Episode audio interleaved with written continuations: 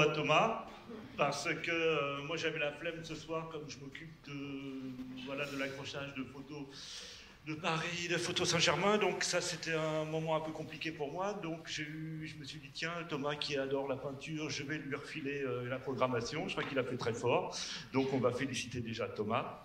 Merci Thomas.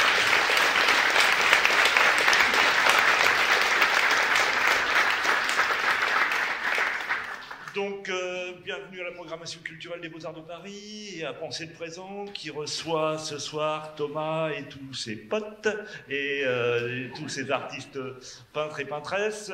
Euh, la programmation culturelle, c'est un ensemble de rencontres qui ont lieu le jeudi soir. Donc, ce soir, c'est la carte blanche à Thomas, les vilanes et aux apparences. Donc ce soir, moi je me repose, je laisse la parole à toute la bande de Thomas et Thomas, c'est à toi.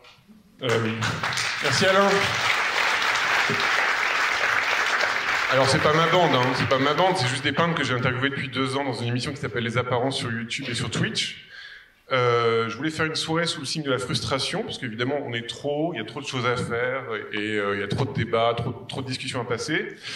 Et je remercie tous les artistes d'avoir joué le jeu de cette soirée, qui va se dérouler en trois débats. Alors l'idée, c'est qu'on part du principe que vous connaissez ces artistes, parce que moi j'ai déjà fait des interviews avec eux pendant une heure, donc on va pas, ça va nous permettre d'aller un petit peu plus en profondeur et d'échanger un peu plus que sur raconter, se présenter euh, comme à chaque fois dans les, dans les, dans les débats. Et donc on aura trois débats. On a un débat qui va s'appeler Avec ou sans photo sur les rapports entre photographie et peinture, un autre qui va s'appeler Faire style sur la question de la fabrique d'un style l'identité d'un peintre, et la vie d'artiste sur le parcours et les stratégies pour travailler à arriver à travailler. Et on va commencer avec, avec ou sans photo. Avec ou sans photo, c'est l'idée que, évidemment, la peinture figurative, euh, selon un cliché, serait morte euh, avec l'invention de la photographie. Euh, ça paraît un peu plus compliqué aujourd'hui, puisqu'il y a beaucoup de peintres, photographiques, de peintres figuratifs qui utilisent la photographie pour peindre. Beaucoup de photographes qui également se retrouvent à faire de la, peinture à, force de Photoshop et de, et de manipulation. Et on pourrait même dire que ça, ça se complique encore plus avec l'intelligence artificielle, puisque maintenant, euh, on peut faire des images photographiques à partir de mots-clés. Euh, voilà, je vous invite à regarder ça si vous ne connaissez pas. Euh, le peintre David Hockney parlait du fait que euh, la langue la plus partagée dans le monde, c'était euh, pas l'anglais ou le chinois, mais... Ah, ça y est, on a un petit truc qui marche pas. Euh, l'anglais ou le chinois, mais, euh, le, mais, la mais la photographie comme langage universel. Quoi. Donc après, la question c'est qu'est-ce que ça peut faire comme changement à la peinture? Est-ce qu'il faut le prendre en compte euh, dans nos images patientes, pour citer Alain Berland en hommage euh, qui parle, donc Alain Berland parlait d'images patientes en parlant de peinture. Donc qu'est-ce que ça fait la, la, rapidité de ces images photographiques, tout ça, dans nos peintures à nous? Et on va commencer avec Marion Bataillard, qui euh, a une idée très précise sur la question. Euh, et pour en guise d'illustration pendant qu'elle parle, on va montrer un extrait d'un film. Euh, euh, alors vous n'allez pas le voir bien, mais c'est pas grave, parce qu'il y a un zizi qui se balade, donc comme ça vous serez pas choqués. Donc c'est un film qu'elle a fait avec Alain de la qu'Alain de la Negra a fait sur son travail, que vous pouvez retrouver sur la chaîne YouTube Les Apparences, où on la voit travailler d'après modèle, et le modèle c'est le réalisateur lui-même, tout nu. Voilà. Marion, est-ce que tu peux nous parler un petit peu de ton point de vue sur la photographie? tout va bien, tout va bien. Je suis hyper gênée en fait parce que. Ah, t'es gênée parce qu'il y a des gens dans ton dos Il y a des gens dans mon dos, ça Ah, ben là, on va, on va pas pouvoir faire autrement parce que. Ouais. Si vous voulez rentrer et tout ça, mais là. Euh, on peut pas pousser la table Non, on peut pas pousser la table, elle est très grande. Non, là, il faut que. Bah, sois derrière la table si tu veux. bon, voilà. Donc, c'est le petit dictateur Marion Bataillard. non, pas du tout. Euh, oui, alors, c'est une question qu'on me pose euh, beaucoup. Et on s'étonne beaucoup que je n'utilise pas la photo. Euh, et moi, je m'étonne qu'on s'en étonne. Euh, C'est-à-dire que, je ne sais pas, mais euh, est-ce que ça vous arrive de, voir quelque chose, de prendre une photo et que la photo ressemble à ce que vous avez vu? Moi, ça m'arrive pas. Et du coup, tout simplement, d'abord de façon empirique, c'est la réalité. Enfin, les, les, oui, c'est la réalité qui me donne des stimuli, qui me donne envie de peindre. Mon cerveau n'est pas excité par euh, quand il regarde des photographies. En fait, il n'a pas envie de d'en de, de, faire de la peinture. Et ce qui est excitant cognitivement, c'est la transformation euh, d'une somme d'informations multidimensionnelles en... Ça te fait rire, ça en, en, en, en, truc à deux dimensions. Euh, ça, c'est donc d'abord, euh, euh, empirique, d'abord euh, sensible, on va dire. Cet automatisme par lequel on a tendance à considérer la photo comme un équivalent du réel me semble assez problématique. Et hum, évidemment, ça fait longtemps que les peintres utilisent des caméras Obscura ou Lucida comme outils. Mais jusqu'à encore récemment, je ne sais pas, du XXe siècle peut-être, euh, la fin du XXe siècle, euh, le regard des peintres était quand même très entraîné à observer la réalité. Donc, quand il regardait une photo, euh, il la regardait aussi avec un, entraînement, une somme d'informations qui, qui, venait, qui venait informer leur regard, qui fait qu'ils n'étaient pas soumis au régime d'image photographique. Et ce que je trouve compliqué, alors évidemment aujourd'hui il y a euh, enfin, il y a eu, on va dire, euh, l'hyperréalisme photographique qui a assumé euh, de prendre la photo comme objet de, peinture, en fait. Ça, c'est une chose, je dirais que c'est pas trop ma problématique. ce que je trouve plus embarrassant, c'est quand la photo est, utilisée comme un outil, mais qu'en fait, on, on, voit que le peintre est aliéné par, par la photo, en fait, par ce régime d'image, et que, la, peinture ne crée pas un rapport à la réalité. Moi, ce qui m'intéresse, c'est de créer un, rapport à la, réalité. Et je pense qu'aujourd'hui, euh, dans les rapports entre photographie, image, euh, peinture et réalité, les, choses se jouent différemment, évidemment, euh, il y a 200 ans, il y a 500 ans. Et comment dire évidemment, le rapport à la mimésis a changé avec l'arrivée des photos, on sait ces choses-là. Aujourd'hui, justement dans les problématiques de l'époque, avec l'intelligence artificielle, avec euh, la machine qui vient remplacer nos, fonctions cognitives et sensibles, euh, pour moi, la peinture a un rôle.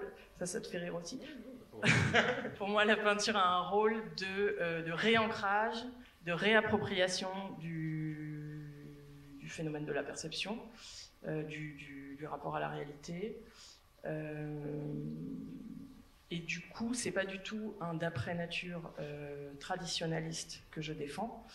Euh, peut-être on peut le qualifier de survivaliste ou de situationniste, dans le sens où l'image, c'est un élément du spectacle, justement, et un peu en résistance par rapport à ça.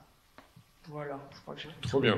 Il y avait un autre argument qui qui, que tu m'as déjà donné une fois, donc je, me permets de le dire comme ça, on est hyper honnête. C'est aussi le fait que la lumière dans, une photo est figée, alors que la lumière, quand on la voit, quand on peint d'après nature, est toujours vivante, c'est-à-dire qu'elle bouge tout le temps et tout ça. Quoi. Voilà, c'est une chose que je. Oui, ça c'est dans, les, dans les choses euh, empiriques, sensibles, dans l'expérience. En fait, tout simplement, mais ça c'est le, truc que je n'ai pas développé peut-être, mais dans mon expérience, c'est juste pas du tout la même chose en fait. Et, Bien sûr. Et donc débat, puisque maintenant on passe à François Boiron, qui lui fait exactement le contraire. C'est-à-dire que si il a un parcours qui a, qui a évolué dans, son, dans son, travail, il a un parcours un tout petit peu plus vieux, et euh, d'ailleurs, on va voir un extrait d'un film que j'ai réalisé avec, euh, que j'ai co-réalisé avec Louis-Paul Ordonneau, euh, où on est passé chez François pour. alors le film n'est pas encore sorti, il est encore en cours de montage. Mais on est passé chez lui pour voir un peu comment il peignait tout ça. C'est faire une espèce d'apparence un petit peu télévisuelle. Voilà, ça, ça, va durer une heure, ça va être super. On va avoir plein de détails. Donc là, vous allez voir François un peu expliquer comment il fabrique une image. Ouais, Vous voyez mon chien. Qui m'appelle la belle Normandie. Voilà. Venez en Normandie nous visiter. Et donc François, j'aimerais bien que tu nous expliques un peu comment toi, à la limite, la photographie et Photoshop et la manière dont tu as organisé ta, peinture par les scripts euh, te permet de voir mieux et faire des Moi, c'est progressif parce que j'ai commencé euh, en n'utilisant pas la photographie. C'était, pour ceux qui connaissent la figuration libre, c'était une peinture très spontanée. Et euh, on détestait ça, les, peintures d'après photo, tout ça. Et donc, moi, c'est venu progressivement, justement, en m'intéressant à la réalité. Marion disait que c'est un filtre. Moi, je trouve que c'est pas de peindre d'après photo, mais on, peint tous après l'invention de la photo, donc c'est pas, pas neutre. Même pour ceux qui l'utilisent pas dans leur peinture, je crois qu'ils en ont vu beaucoup de photos.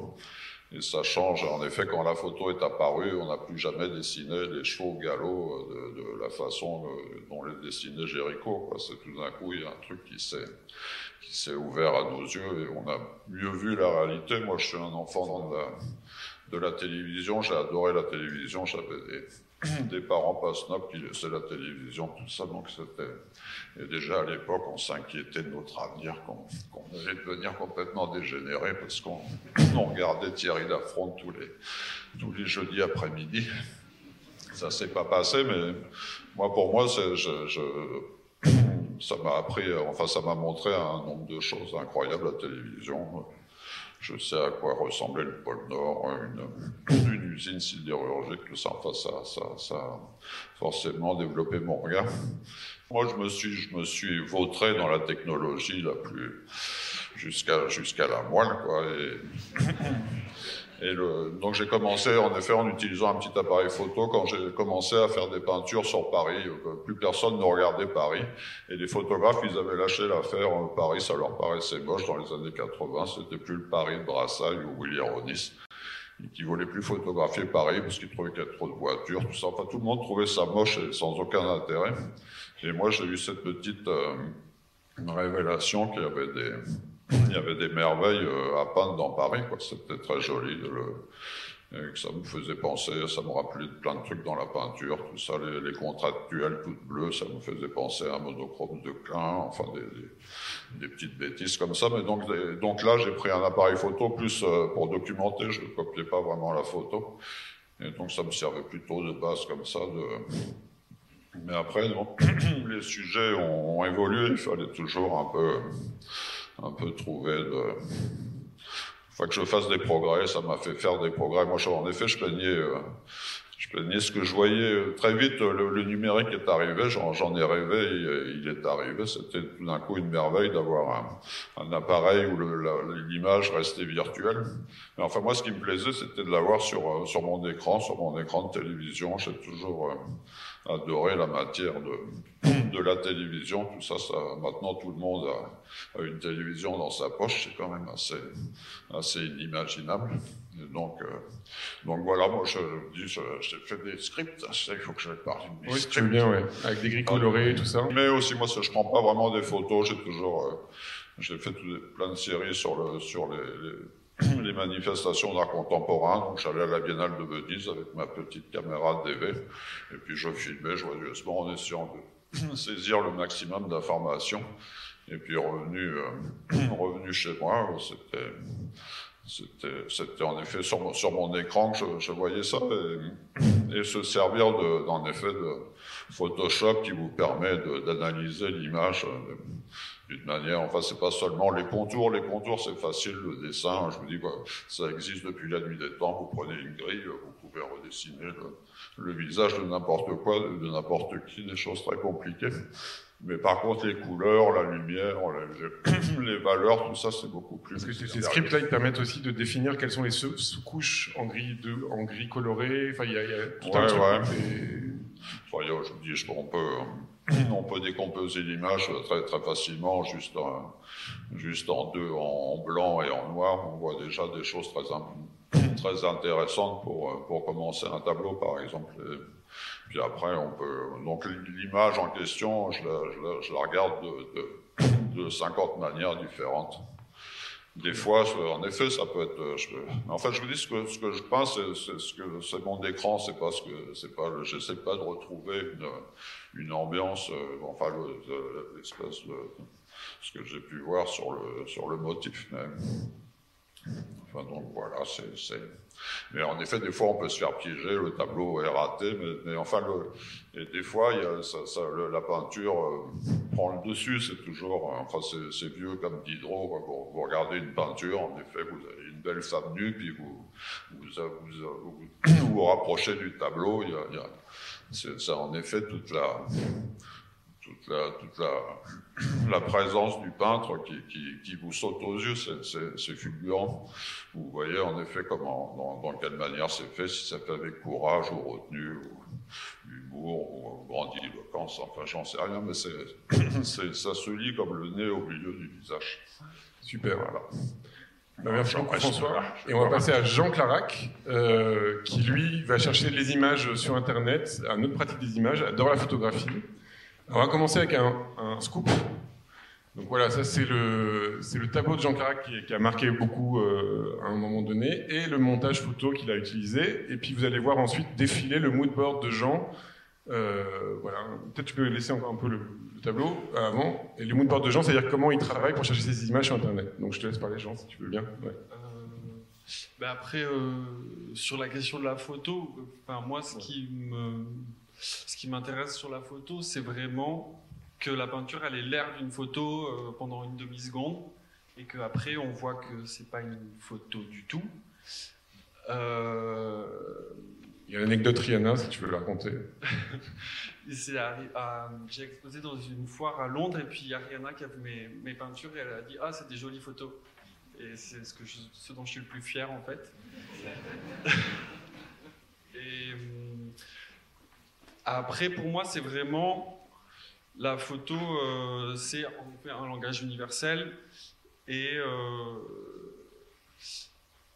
et c'est quelque chose que tout le monde que tout le monde parle et comprend et c'est pour ça que ça m'intéresse de, de prendre en compte euh, ce- cette dimension technique qui est une forme pour moi d'intersubjectivité qu'on partage tous et un langage qu'on comprend tous et après je, joue avec cette dimension là quand j'étais étudiant en Beaux-Arts, j'étais un peu obsédé par Gerhard Richter et je pense que j'avais un peu trop lu ses interviews et les choses comme ça.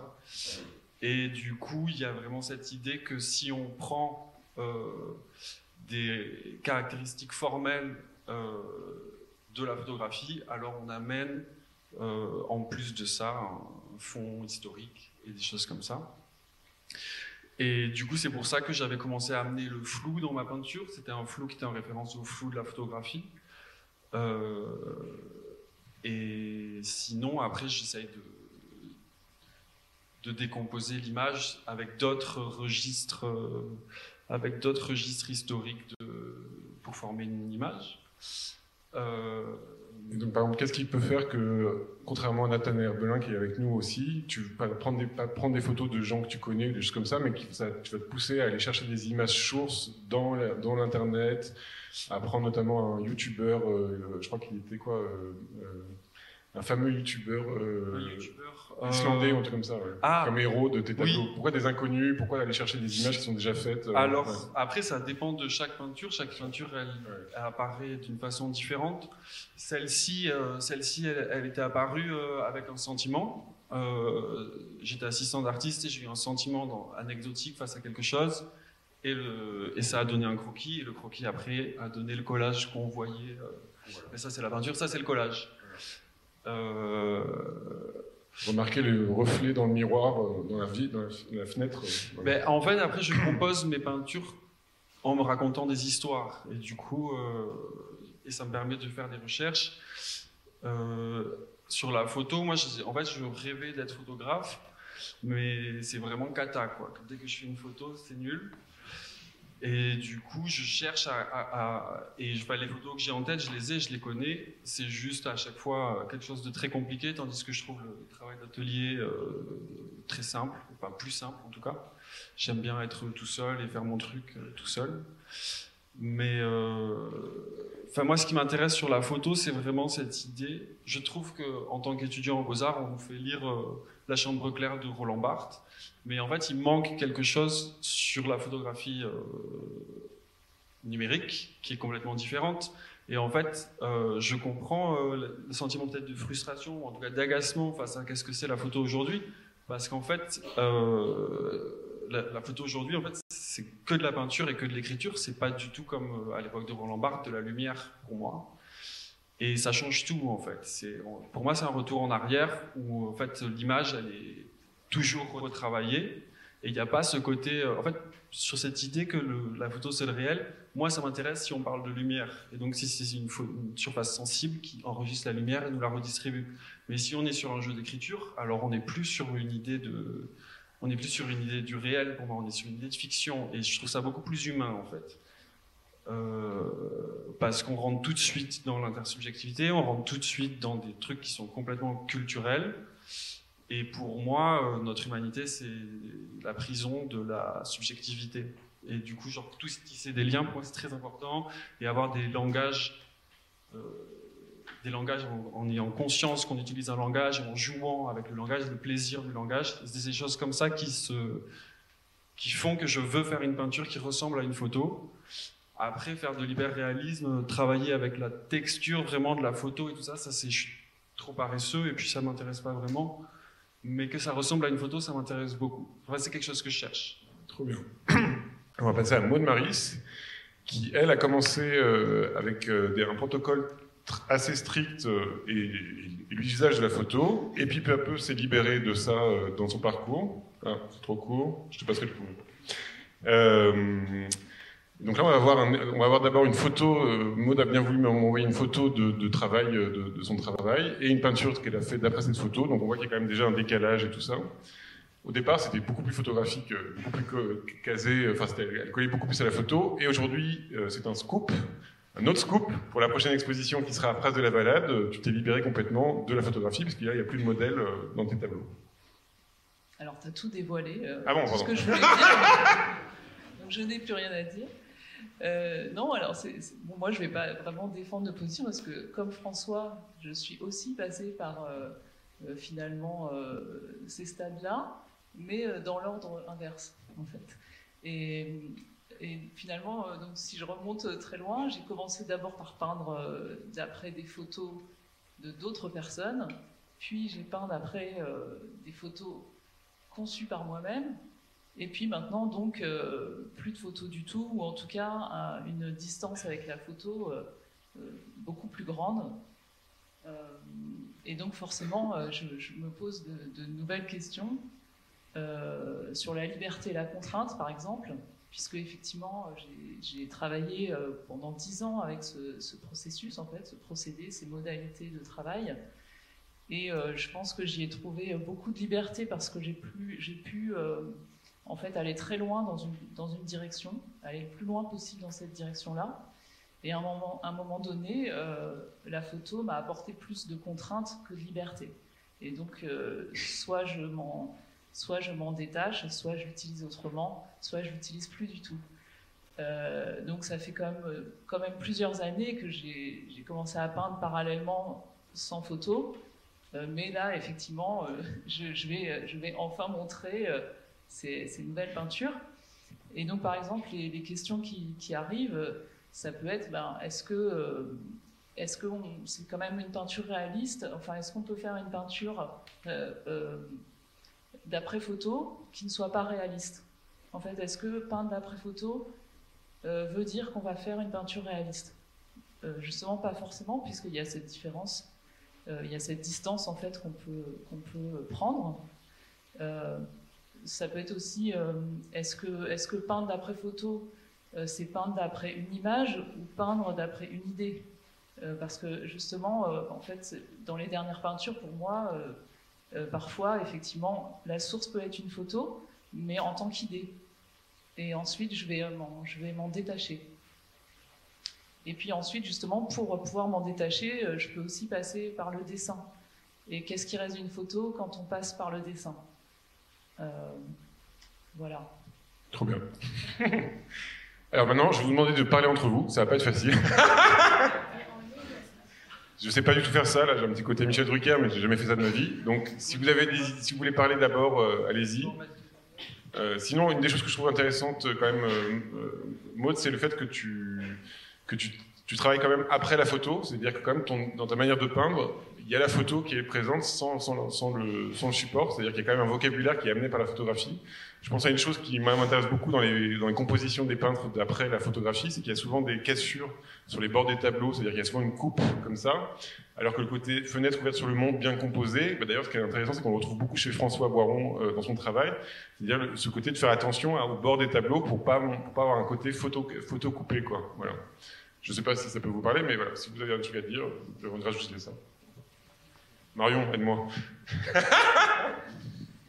Euh, non, mais euh, en fait, c'est vrai que euh, ta question, d'après, enfin, photo ou pas photo, finalement, je, je, me la, je me la pose plus, dans le sens où c'est plutôt la nécessité, en fait, à la base. Est-ce qu'on a besoin de la photo ou pas pour ce tableau? Enfin, c'est plus ces, ces questions-là pour moi, mm. et comment on en a besoin. Donc, par exemple, si Donc là, par exemple, je peins des animaux.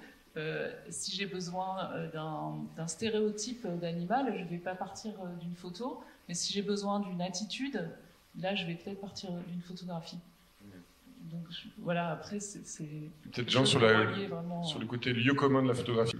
Comment, alors, par exemple, on pourrait dire, on, pourrait dire Marion que tes images, que tes peintures, elles, sont très elles ont quelque chose de peinture. C'est-à-dire elles ont un côté, justement, à rejeter le, côté, le côté, on va dire, séducteur de l'image. C'est de la peinture d'abord avant d'être de l'image. Ça, comment tu, comment tu te situes par rapport à ça? Voilà. Il y a beaucoup de matières, il y a des matières différentes, il y a des textures différentes. Il y a un côté aride aussi. Oui, bah, comme tu viens de le dire, c'est de la peinture avant d'être de l'image. Euh, et du coup, c'est quand même de la, de la figure. Euh, c'est un peu complexe ces choses-là. La notion d'image, elle est euh, juste euh, hyper nébuleuse. et je, Alors on pourrait dire qu'une image, c'est, elle n'a pas besoin de matière, alors que oui. voilà, alors qu'une peinture, ça pourrait être une, image avec une, ça, ça vient de Étienne Gilson, peinture et réalité, où il décrit le fait qu'il y a l'imagerie, une peinture, ça serait une, une, image peinte qui, a, qui raconte juste une histoire et voilà ou euh, le fait que la matière rentre en jeu dans le, tableau. Moi je dirais la matière et l'événement aussi. Euh, c'est-à-dire que justement la peinture est un, événement qui advient euh, et dont résulte éventuellement à la fin une image.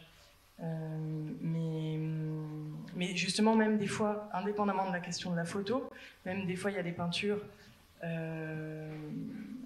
où on sent que l'image existait déjà avant c'est assez subjectif hein, comme, euh, hmm. comme, comme, détermination, comme jugement. Mais euh, si je sens que l'image existait déjà avant et qu'il n'y a pas eu un événement dans la peinture. Euh, l'exécution, quoi. Un événement dans l'exécution. Oui. c'est pas intéressant. Ça, on pourrait dire que Maud, c'est ce que tu es en train de chercher maintenant. Oui, en fait, c'est drôle, c'est que je me posais la question tout à l'heure de à quel moment advient le, bouleversement qu'on recherche tous, enfin, en tant qu'artiste ou en tant que euh, et, quand, on, quand on travaille d'après photo, d'après la photo de quelqu'un d'autre, par exemple, le bouleversement va peut-être arriver au moment où on découvre cette photo et on a envie de la peindre. Et quand on fait nous-mêmes, euh, quand on conçoit nous-mêmes la photo, peut-être que ce bouleversement ou cet émerveillement, peu importe comment on l'appelle, euh, il arrive quand on a fini la peinture en fait. Donc peut-être ce, ce moment-là qui est tellement important, il varie selon la source J'aimerais bien qu'on revoie le début du, tableau de Jean Clarac avec son image source, parce qu'on voit bien qu'il y a un énorme écart quand même entre le début et la fin. Que ça pourrait être un scénario de tableau, mais pas forcément le tableau lui-même, parce qu'il s'est permis beaucoup de choses et beaucoup de mouvements, et il y a eu beaucoup de choix qui ont été faits entre-temps dans l'exécution je défendais un petit peu Jean Clarac sur ce truc-là, parce que je me défendais moi-même aussi. Hein. Mais, les gens, si tu peux nous raconter un peu comment toi tu, tu vois ça par rapport à ces trucs d'exécution, de... on pourrait dire que c'est presque un dessin, la, ta photographie au départ, en fait. Bah, après, ça dépend vraiment des peintures. Là, c'était vraiment... Euh... Je t'avais envoyé le, dessin. Ouais. Euh, le dessin, j'étais assistant d'artiste, c'était l'été, et je veux dire, moi, je trouve que c'est très proche. C'est-à-dire qu'en fait, pour le coup, j'avais une image dans la tête qui préexistait et il s'agissait de la faire apparaître. Euh, c'est-à-dire que j'ai mis très longtemps à trouver euh, l'image de ce garçon. Ça m'a pris dix jours, donc j'avais vraiment une idée précise. Et, je, et, pour les couleurs, en fait, ça m'était complètement égal que ce soit en noir et blanc parce que je regardais une image de Christ. Et, et du coup, c'est un outil sur lequel je m'appuie. Qui me permet de faire ce dont je vous parlais, c'est-à-dire une peinture qui à la fois joue avec les codes de la photo, qui à la fois joue avec les codes de la perspective, disons, italienne, de la perspective du Nord. Ben, J'essaye de faire... Euh, euh, là c'est quelque chose de très composé, il y a aussi des choses qui apparaissent très simplement dans mon travail. Il n'y a pas de protocole fixe, euh, mais sur une peinture qui se passe dans un temps plutôt long, euh, il y a beaucoup beaucoup de choses qui apparaissent. Après, euh, ce qui se, ce qui se, ce qui se, moi ce que je cherche, c'est vraiment. il y a vraiment une carnation très, très propre à toi. Hein. C'est pas à la portée de tout le monde. C'est pas. Je trouve qu'il y a vraiment un sens pictural très très très poussé dans le dans ce beau torse, mon cher Jean. Mais je regardais, le, je regardais la déposition de croix euh, qui est à, à côté de Tours, dans un village qui est. le nom m'échappe, mais je regardais un tableau de Fouquet. en fait, le, Christ. Euh, est en train de, de, mourir et donc il a de la vie encore dans ses pieds et il est déjà mort. Enfin, il y a comme ça quelque chose qui se passe dans, dans son corps et en fait j'ai échangé ça avec un bronzage de t-shirt. Enfin, moi je me délecte en tout cas. moi, de... moi j'ai aussi une question. Euh, si tu as mis autant de temps euh, à trouver ce, cette figure, euh, pourquoi, au-delà d'être un, mauvais photographe, pourquoi tu n'as pas pris toi-même cette photo? Bah, Parce que je suis tout timide. Et en fait, le J'aurais dit oui. Hein. Comment? J'aurais dit oui. en fait, mon problème dans la photographie, c'est que ce que je vois en photo, ce que j'aimerais faire comme photo, c'est des photos qui sont extrêmement collaboratives et dans lesquelles il faudrait demander des autorisations à la mairie. Enfin, c'est toujours, c'est plutôt euh, la photographie euh, F62, enfin, photographie documentaire, la datar, euh, des choses comme ça. et du coup, demander toutes ces choses-là me, me fatigue dès le matin. Enfin, je veux dire, tandis que aller à l'atelier, je suis capable, mais euh, je suis toujours très mal à l'aise quand je demande quelque chose à quelqu'un. Il faut que je sois bien sûr de ce que je demande et de pas l'embêter et tout ça. Et en fait, faire de la photo, c'est pas possible pour moi. Mais j'en fais quand même. Je me sens vachement redevable. J'ose pas trop. Je le fais. J'ai un peu une toute petite pratique de scrapbooking. Je colle des photos ensemble, mais. Et après, il y a une question que je vais poser à François aussi, François Poiron, euh, sur son travail, c'est que certes, il peint d'après photo, mais il y a quand même un regard de peintre et une espèce de culture de la peinture, et donc il y a une culture notamment de la composition. Parce que ça, on voit beaucoup, beaucoup de peintures d'après photo avec, je sais pas, des salades géantes ou euh, des effets de déformation dus à la photographie ou justement des, des manières de. Et toi, tu as une manière très classique de composer tes images avant, de, avant quoi que ce soit. Quoi. Donc ça, c'est quand même d'abord un, enfin, une culture de l'œil avant de faire la photo. Quoi. Et le dessin, enfin le dessin, le dessin m'apporte beaucoup. Je fais toujours euh, des, des, dessins avant de commencer une peinture. Et, donc je redessine. C'est facile, je vous dis, de changer les proportions, de remettre les perspectives euh, droites et ce, ce, ce genre de trucs. Quoi. En effet, souvent c'est assez, assez quand on sent le, la, la, photo projetée laborieusement et qu'on se rend même pas compte que la perspective. Est... Donc c'est de remettre les choses un peu, un peu à plat. Ce que je veux dire, c'est que même quand tu prends ta photo, parce que toi tu la prends, euh, d'un coup, tu as un regard cultivé. Tu peux utiliser aussi des oui, photos que je trouve. Tu as utilisé des images de Godard ou des choses comme ça. Genre, et pas Godard, c'est pas le plus, le plus inculte du monde. Quoi. Mais euh, ouais, ce que je veux dire, c'est que tes compositions, elles sont déjà euh, informées. C'est-à-dire que tu as, presque un œil de photographe quand tu fais tes photos. Oui, tout à fait. Moi, je trouve que ça fait partie. Ça me dérange. Je, fais de la photo que je, que je tire en peinture. Je, fais mes tirages en peinture. C'est, au moins, ils sont, je, je les contrôle entièrement. Et alors, je voulais citer, comme je l'ai vu dans, dans, dans, dans l'axe, il y avait Grégory Dorène qui est là, qui lui fait des ah, peintures très, figuratives, très figuratives, très photographiques, sans photo. Donc voilà, il fait des chambres noires, ah, tout ça. c'est magnifique. C'était assistant de François, c'est pour ça que je pense. Euh... Ah oui, avec une exposition en ce moment, à la, Galerie Grimont. Voilà, allez-y. Euh, précipité. Il a, il a, une émission, il a eu aussi une interview dans Les Apparences, si vous voulez regarder. Euh, Marion, tu veux pas te défendre un peu, défendre un peu plus, euh, nous engueuler un peu plus là? bah, Par exemple, tu veux raconter le fait que justement dans ta manière de décider, de, ton le rapport au volume, le rapport au volume, c'est-à-dire une photographie, ça peut être très plat. Toi, on peut, on peut faire des, quand on peint après photo, on peut avoir un rapport au corps très plat comme ça. Et toi, tu un, c'est une chose importante pour toi, le, le modelage, le modulé, le. Le rapport au volume et à l'espace. Oui. C'est que le le référent euh, de la peinture, pour moi, c'est de l'espace et pas de l'image. Donc c'est l'air qui est entre les choses, c'est les, voilà, c'est plus le. C'est une somme de points de vue aussi du coup. Une somme de points de vue, c'est, euh, c'est de la circulation, hmm. c'est. Euh, ouais, voilà.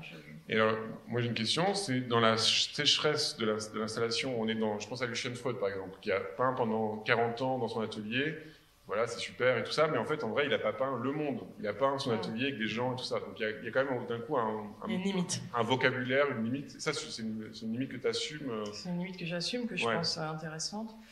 Euh, peut-être, moi, peut-être un peu salvatrice.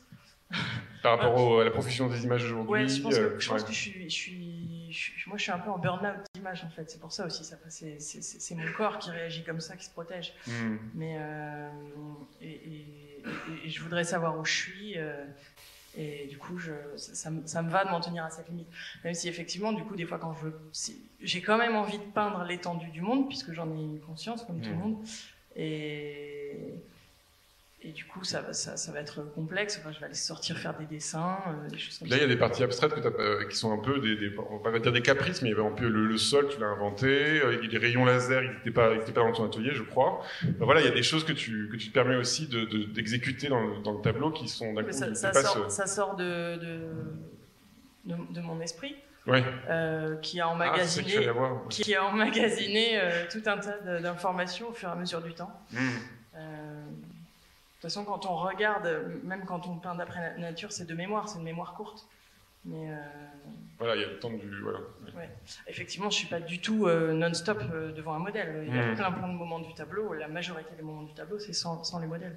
Et l'autre question, c'est en quoi ça serait plus vrai? Parce que justement, là, il y a eu un peu cette, euh, cette Mm. espèce de propreté de la photographie qui serait la, la photographie, ça serait la réalité. Alors qu'on sait très bien que la photographie c'est Ouais, toujours une ça. manipulation, que ça y est, c'est fini, on va pas être naïf. C'est pas une image juste, c'est juste une image comme dirait Godard. Alors que à la limite, là en peinture, ce que moi je trouve très beau, c'est que nous on dit tout de suite que c'est de la fabrique, parce qu'on voit que c'est fait Mm. main, quoi. Et comment, c'est quoi le statut, toi peut-être ce genre, parce que toi tu aimes beaucoup la photographie, tu, tu es presque prêt à la collectionner. Euh, Est-ce que tu as, ce serait quoi pour toi le, le rapport, la différence, on va dire ontologique, il y a un gros mot, mais c'est de nature entre euh, peinture et photographie. Qu'est-ce qui, où est-ce que tu vois l'écart, quoi? Euh, pour moi, ce qui m'intéresse, c'est vraiment la question du langage partagé euh, dans la Voilà. photographie. C'est le vocabulaire partagé de l'image. Oui. Ouais. Après, euh, je pense qu'il y a beaucoup de choses nouvelles à dire sur la photo. Et puis, euh, c'est à dire que moi, ce qui m'intéresse beaucoup, c'est dans la photo, mais en fait, dans la peinture, c'est déjà là, mais c'était différent.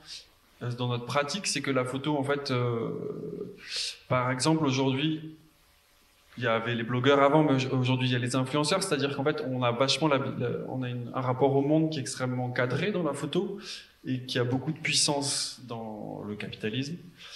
Et du coup, euh, le fait que le champ et le hors-champ, c'est vraiment quelque chose qui m'intéresse beaucoup. Et par exemple, j'adore le tableau de Jean-Léon Jérôme qui montre le Mongol Gotha hors-champ.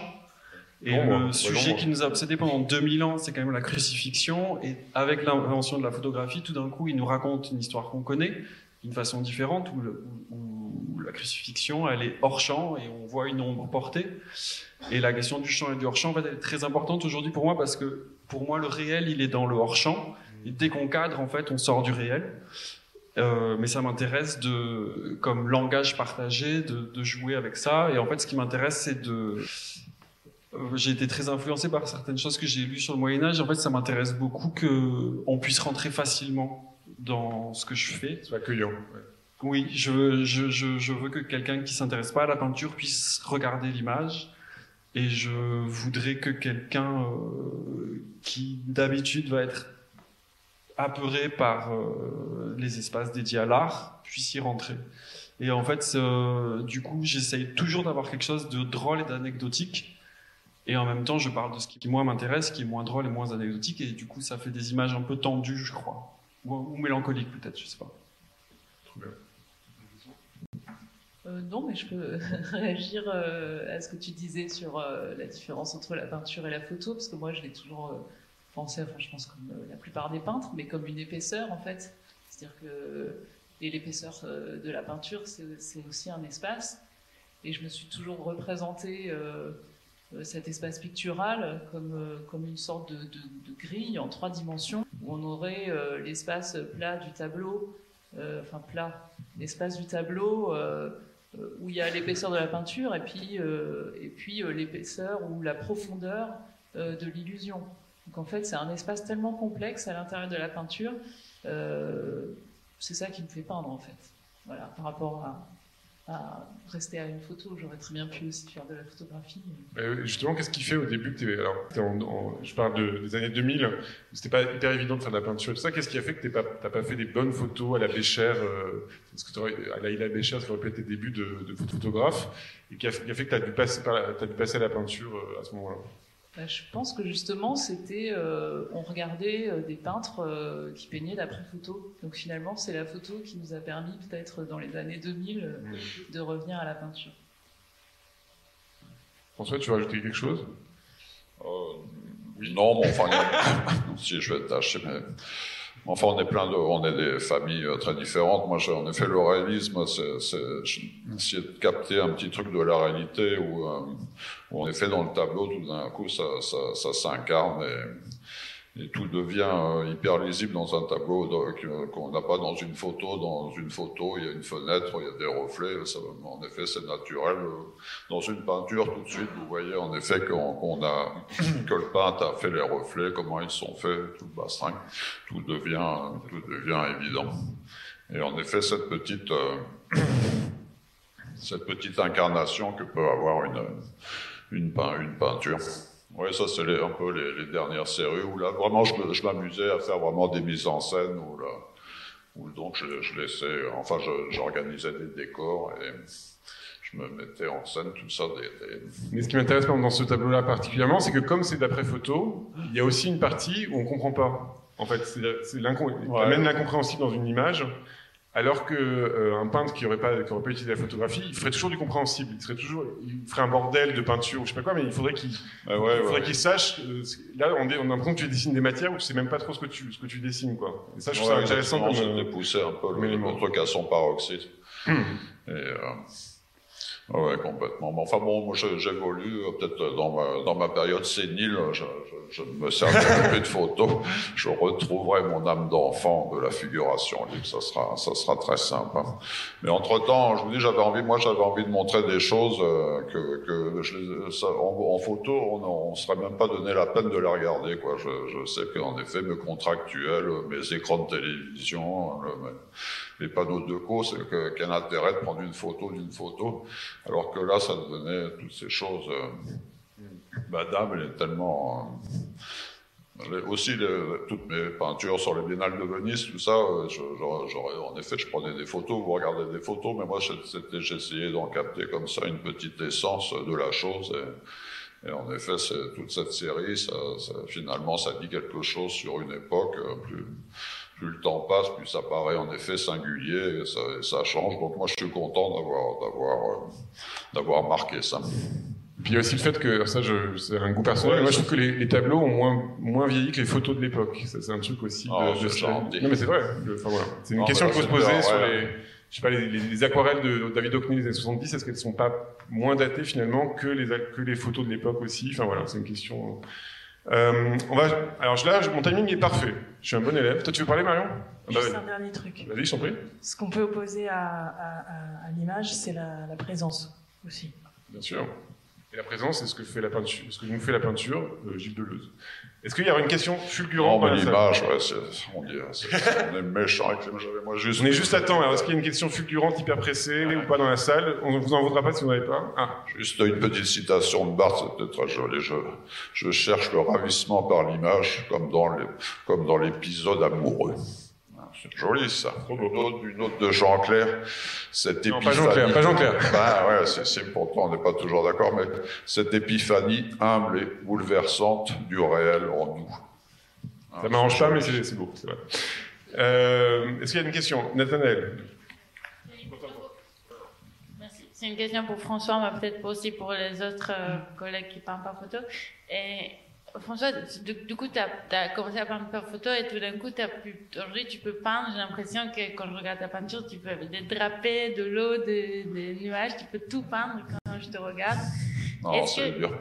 Mais est-ce qu'aujourd'hui, est-ce que c'est grâce à la photo, est-ce qu'aujourd'hui, si tu reviens à une peinture qui n'est pas d'après photo, tu reviens autre? C'est-à-dire, tu reviens ben, peut-être, ouais. Parce que moi, ce qui me gênait euh, quand j'ai commencé, en effet, j'en avais marre de, j'avais l'impression que je tournais en rond. C'était toujours un peu la même manière de peindre, de dessiner un visage ou de faire un truc. Donc, euh, finalement, c'était aussi faire des exercices de, de, de, de, peindre les panneaux de Gaulle, les publicités de, soutien-gorge. Ça me faisait faire une anatomie, ce, ce genre de plaisanterie. Donc, par le biais, je, je faisais des progrès. Puis, chaque sujet nouveau, m'obligeait à le film de Godard Passion c'était tout d'un coup se retrouver face au problème de, de l'incarnation tout ça c'était et c'était trouver des solutions moi je pense que la technologie Euh, dans le temps, euh, nos, chers confrères, dans le temps, ils n'avaient pas de Game Boy, ils regardaient pas la télévision le soir, donc ils devaient bosser beaucoup plus que nous. Euh, nous, heureusement, moi, je trouve qu'il faut s'aider pour, pour élever le niveau de, de, tous les outils qui sont à notre disposition. Et moi, c'est ce que j'ai décidé de faire. Mais je vous dis peut-être, peut-être ça évoluera, mais enfin, en tout cas, ça moi, je trouve que ça m'a beaucoup, beaucoup apporté, beaucoup fait voir différemment. Donc, Bon, et eh ben ça y est, on avait le silencieux volubile, et donc on a un peu retard. Euh, donc on va, on va, changer de débat. Donc je vais vous demander, je vais vous demander de vous asseoir, merci. Et puis je vais demander au... Très bien. Et donc on va faire le deuxième débat va. Donc le deuxième débat va s'appeler faire style. Alors c'est la question la plus abstraite des trois débats, euh, mais c'est également la plus concrète. Donc la question c'est comment un artiste trouve son identité dans la peinture, de quoi est fondée cette, identité, comment trouve-t-on comment trouve ce qui fait que ces tableaux sont reconnus de manière fulgurante comme les siens, comment fait-on évoluer son style, est-ce qu'on maîtrise ce que l'on fait ou est-ce qu'on le subit, est-ce qu'on maîtrise quelque chose dans tout cela, protocole établi, mur, euh, mur réflexion ou essai hasardeux, stabilité des matériaux et des couleurs, obsession dans les sujets, limite psychologique de l'artiste, qu'est-ce qui fait qu'en tant qu'artiste, on se retrouve à faire son œuvre et pas une autre? Et j'ai commencé, je suis très content, Marc, de commencer avec, euh, avec toi, vous. Euh, voilà. Donc je, je, voulais vous savoir si tu avais quelque chose à dire dessus ou pas, un peu sous le même thème. Sur l'idée de faire style? Faire style, ouais. Bah oui et non en fait. Le style, moi je sais que c'est pas quelque chose, c'est pas c'est pas une question que je me suis vraiment posée quand j'ai commencé à peindre. Euh, je tâtonnais beaucoup. Euh, y avait, y avait, j'avais pas, j'avais pas la volonté de, de, de, trouver un style ou d'avoir un style. J'avais plutôt une volonté euh, de faire œuvre, euh, de faire, enfin bon, en l'occurrence des tableaux, puisque je suis peintre. Et euh, voilà. Alors euh, à l'époque, je m'inspirais beaucoup d'œuvres qui m'intéressaient. voilà. Bon, ça a donné des choses que je ne renie pas, mais qui était euh, souvent un peu bancal, un peu même euh, carrément raté, on peut le dire des fois. Euh, mais de temps en temps, il y avait quand même quelque chose, une légère fulgurance qui pouvait m'encourager à, à poursuivre, à continuer. Et, euh, et donc, euh, parce que c'est vrai que cette histoire de style, euh, en fait, c'est souvent euh, le regard, euh, il me semble, c'est le regard d'autrui qui définit le style d'un artiste. Parce que il me semble pas que de l'intérieur, un artiste puisse définir aisément euh, il peut définir une pratique, il peut définir éventuellement des intentions, mais je pense qu'il euh, il sera difficile quand même de définir euh, ce que tu, ce que tu, ce qu'on a défini, enfin, ce, qu'on a appelé, voilà, euh, un style. Et donc, à la limite, c'est plutôt les autres euh, qui font ça. Et euh, sans vouloir paraphraser euh, Sartre euh, sur l'enfer c'est les autres, disons que le style ça pourrait être les autres quoi. C'est-à-dire c'est le regard, le regard des autres sur le travail que l'on fait. Bon après moi je sais que dans ma pratique ça s'est vraiment beaucoup passé au fur et à mesure, dans au quotidien, en tâtonnant beaucoup. Euh, et puis petit à petit, dans les années 80, enfin bon, euh, moi j'ai commencé à peindre dans les années 80, euh, et euh, à partir des années 90, petit à petit, on va dire que, alors que j'avais toujours été, je, je, voulais rester, j'étais dans un registre figuratif, mais au départ, euh, comment dire, on va dire avec des, des choses, des figures assez univoques, assez monumentalisées. Petit à petit, la matière s'est, comment dire, imposée petit à petit et m'a amené finalement à parcourir des territoires que j'avais pas envisagés au départ. Ça, je pense que c'est intéressant aussi dans un travail, dans une démarche, c'est d'arriver sur des domaines qu'on n'avait pas envisagés antérieurement, et, euh, et donc d'être dans quelque chose, des territoires peut-être plus incertains plus, en l'occurrence avec des matières très translucides, transparentes, une peinture très diluée, euh, qui s'écoulait à la surface de la toile. Donc on en voit, bon, on en voit des exemples ici. On en a vu un également précédemment là, avec un, un, paysage. Voilà, donc un, un univers euh, où les figures se maintiennent, mais dans une espèce de porosité comme ça entre entre figures, environnement, et, et, et d'amener finalement à des interrogations euh, sur le visible qui, qui, bon, qui, qui m'ont qui au long de mon travail, mais qui d'une certaine façon tournaient un peu le dos à ce que j'avais pu euh, commencer à peindre. Rétrospectivement, tu dirais que tu sais le moment où tu es arrivé à ton style, c'est-à-dire, il y a un tableau ou une chose qui t'a surprise, où tu as dit, ah bah tiens, là, il y a un truc qui s'est passé, un passage, ça t'a dépassé, enfin, toi, le... que peut-être c'est arrivé sans que tu t'en rendes compte, et puis après, tu as revu que c'était celui-là, ou est-ce qu'il y a un, un, moment clé comme ça, où c'est très très lent euh, c'est intéressant pour les étudiants, c'est de se rendre compte qu'ils ne maîtrisent rien. C'est important. Oui. C'est-à-dire que ça s'est fait tout seul. euh, voilà. dans, dans, mon cas, dans mon cas. A, oui, mais voilà. quand tu marques des grands champs, on est content de le savoir. Parce que non, ça, bon, ça, ça, peut, ça peut détendre quand on est à l'atelier, quoi. Voilà. Oui, on exagérer. Mais euh, comment dire Oui, euh, et en même temps, oui, mais moi je pense pas avoir de style. Alors, ça peut paraître bizarre. voilà. Bon. Mais cas, disons, disons que je pense que c'est une forme mobile. Voilà. Le moment où les autres ont dit c'est un marque des grands champs. C'est vrai, vrai. Oui, mais ça, ça, entraîne souvent des malentendus parce qu'à un moment donné, bon, bah, c'est moins le cas aujourd'hui. Là, on voit un tableau euh, plus récent, mais les tableaux des années 2000, il y avait beaucoup de coulures. Alors, les gens pensaient, enfin, j'ai eu des réactions parfois euh, de, de, personnes qui, euh, j'entendais bien qu'elles pensaient que le but de mes tableaux c'était de, de, peindre des coulures. Non, c'était c'était pas le cas. La, la coulure, c'était la conséquence assumée de la matière utilisée. De mmh. matière, voilà. Donc des fois, il peut y avoir. C'est pour ça que je disais, je parlais de ce regard d'autrui également par rapport à la à la à, à l'assignation stylistique. Voilà. Mais euh, en même temps, euh, non, mais disons qu'il y, y, a des choses qui, à un moment donné, stimulent dans le travail. Il y a des, il y a des choses qui apparaissent. Le chemin, c'est euh, tout seul, quoi. Voilà. Et euh, voilà. Et puis à un moment donné, on repère quelque chose aussi, qu'on décide. Alors on va pas forcément l'exploiter, enfin l'exploiter, de, de, de, continuer immédiatement, mais ça va rejaillir, ressurgir quelque temps après. Et, et voilà, tout ça se fait dans un développement. Euh, voilà. Plutôt. Alors Claire, passe à toi, Claire Chénier. Donc Claire, pareil, quand on arrive dans une exposition et qu'on voit un Chénier, on dit mais c'est un Chénier. Alors comment ça s'est fait? Et d'ailleurs, il y a une exposition en ce moment à la, la galerie Cesson et Bénétière à, à, Lyon. à, Lyon. Et donc on voit les accrochages en exclusivité mondiale, s'il vous plaît. Merci Thomas. Euh, quand euh, j'ai entendu ce sujet de faire style, euh, j'ai plusieurs images qui me sont venues. Déjà, euh, la différence peut-être entre la manière et le style. La manière qui amènerait une sorte de maniérisme euh, et le style qui aurait plus à voir avec le stylet, donc l'écriture. Donc l'écriture du geste, évidemment, mais une écriture qui n'est pas forcément de surface, qui peut-être appartient plutôt à, à une qualité de souterrain à quelque chose qui, euh, qui serait une pensée du sous-sol. Enfin moi c'est comme ça que je le vois, c'est-à-dire que je me suis dit que a priori le style n'existe pas. C'est peut-être une question de temps, euh, que a posteriori oui, on peut certainement définir un style et je te remercie de, de me dire qu'il y a une, une, reconnaissance du point de vue de mon travail.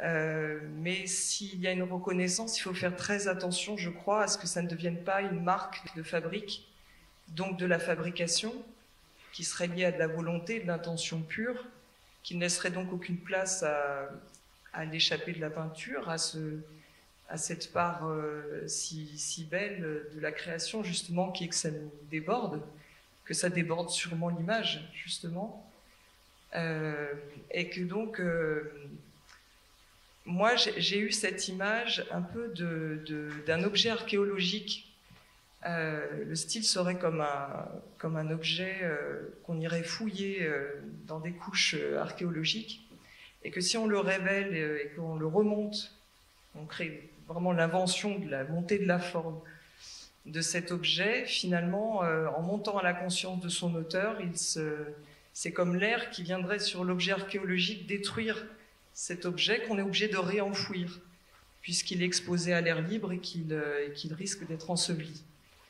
Euh, d'un autre côté, je ne veux pas non plus dire qu'on ne peut pas définir un style euh, et qu'on et serait que sur un rapport brumeux, magmatique de ce qu'est le style.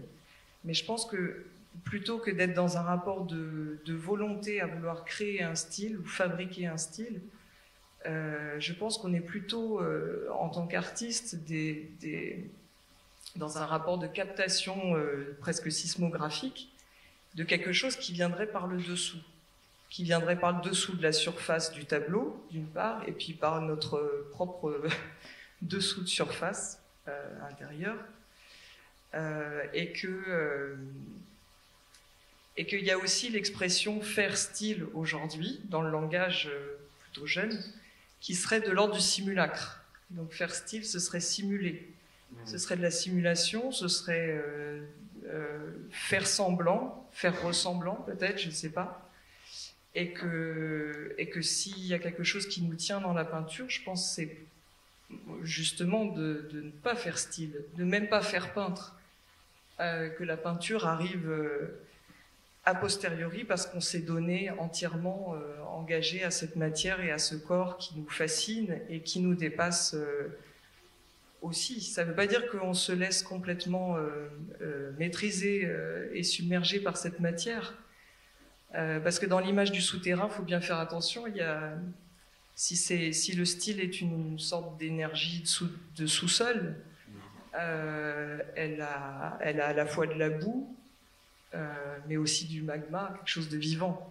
Donc il y a les deux pour moi. Il y a, quelque chose de l'ordre du risque à vouloir définir un style, euh, et quelque chose de fascinant aussi de le voir apparaître euh, petit à petit dans le temps de, l'écriture qui ne s'écrit qu'en l'écrivant. Et, pareil, ta, pratique est, assez protocolaire, c'est-à-dire que tu as une manière de, faire qu'on ne va pas décrire aujourd'hui, mais vous pouvez aller voir la vidéo sur YouTube.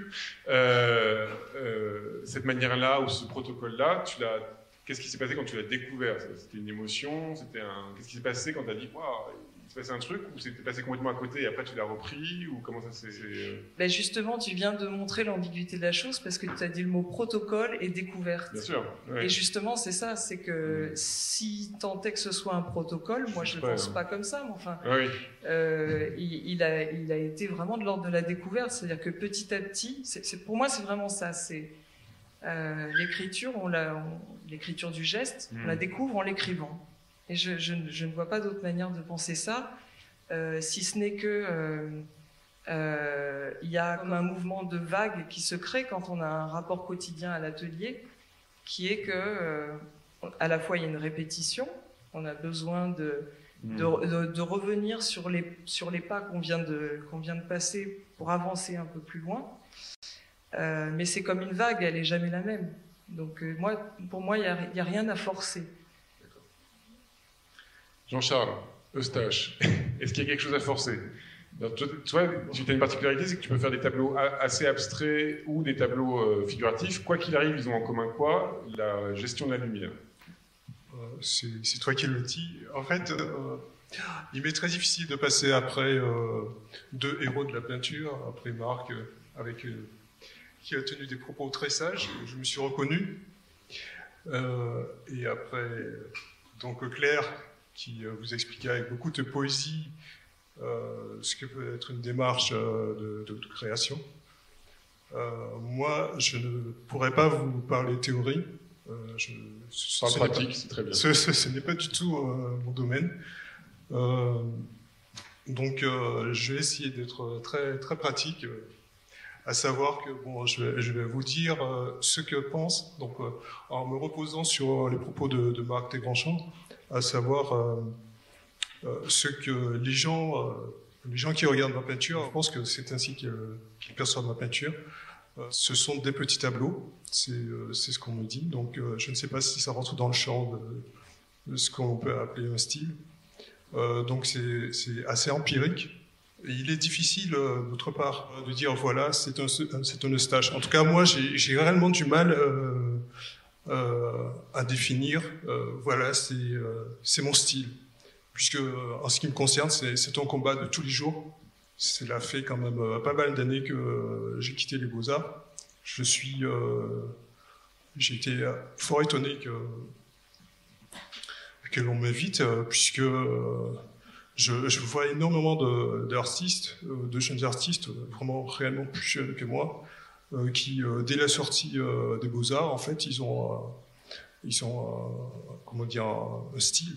Enfin, ils ont établi euh, des, processus euh, qui sont qui, qui, mettent en, application. Et moi, je, n'ai pas, je, n'ai pas eu cette expérience-là. quand on commence, on, tâtonne. Donc, on essaie d'imiter les peintures, enfin les, les œuvres qui, nous marquent. Quand j'ai commencé les beaux-arts, je, ne, je, ne, pensais pas faire de la peinture, déjà, euh, puisque j'étais, je ne pensais que cinéma, je ne pensais que, euh, en fait, photo, mais essentiellement euh, cinéma. Je, peignais un peu avant, mais euh, j'ai découvert la peinture en fait, au Beaux-Arts, puisque c'était au début des années 2000, et oui, j'ai un certain âge. À cette époque-là, la peinture figurative, c'était niette, quoi, partout. Euh, vous voyez, bah, il y, a Marc qui était là. C'était l'un des rares peintres, euh, en tout cas français, qui, euh, était donc qui était actif et qui pouvait servir de, modèle. sinon, il fallait aller chercher un peu partout, en Belgique, en Allemagne, au début des années 2000. Donc, je suis vraiment heureux que vous soyez ici nombreux ce soir. Et dans ta pratique, Jean-Charles, est-ce que, quand dans le doute de l'atelier, est-ce que ça t'arrive de te dire Ah, ça, c'est pas un Jean-Charles Eustache, donc de virer le tableau Parce que je sais que tu travailles beaucoup et que tu as beaucoup de doutes et tout ça. Donc, est-ce que ça t'arrive de faire des tableaux et puis de te dire Non, ça, ça rentre pas dans mon, ça rentre pas dans, ma, dans mon travail quoi? Je, je, détruis énormément de, de peintures, mais euh, non pas en me disant ce n'est pas un, Eustache. Je, je, les détruis parce que, bon, ils sont. Euh, pour moi, ils sont. Euh, je, n'ai même pas de mots, quoi, tellement pour moi ils sont vilains. Quoi. je, ne sais pas comment euh, vous dire, quoi. mais je pense que chacun de vous, enfin, je, parle à euh, tous ces jeunes étudiants qui sont là, c'est un sentiment que vous devez déjà connaître, ou en tout cas que vous connaîtrez euh, tout au long de votre carrière. bon, ce que je peux ajouter, c'est que ma, pratique est toujours basée en fait sur, sur ce que je mon, rapport au, monde, en fait. Alors ça paraît totalement c'est, désuet et peut-être même un peu, euh, un peu emphatique quoi, de, dire ça. Euh, mais euh, c'est toujours par rapport à une expérience. Je sais que lorsque j'ai commencé à peindre, j'avais deux thèmes de prédilection, à savoir toujours une quête de, la mémoire et également on avait eu un thème que j'ai conservé, puisque bon, moi, c'est par rapport à, comment dire, à mon expérience, euh, c'est pas, comment dire, enfin, à ma vie, quoi. Euh, euh, il y avait un thème qui, qui était abordé à l'école des beaux-arts de Clermont-Ferrand. c'était la limite de perception. très récemment, enfin bon, ça commence à dater de 2016.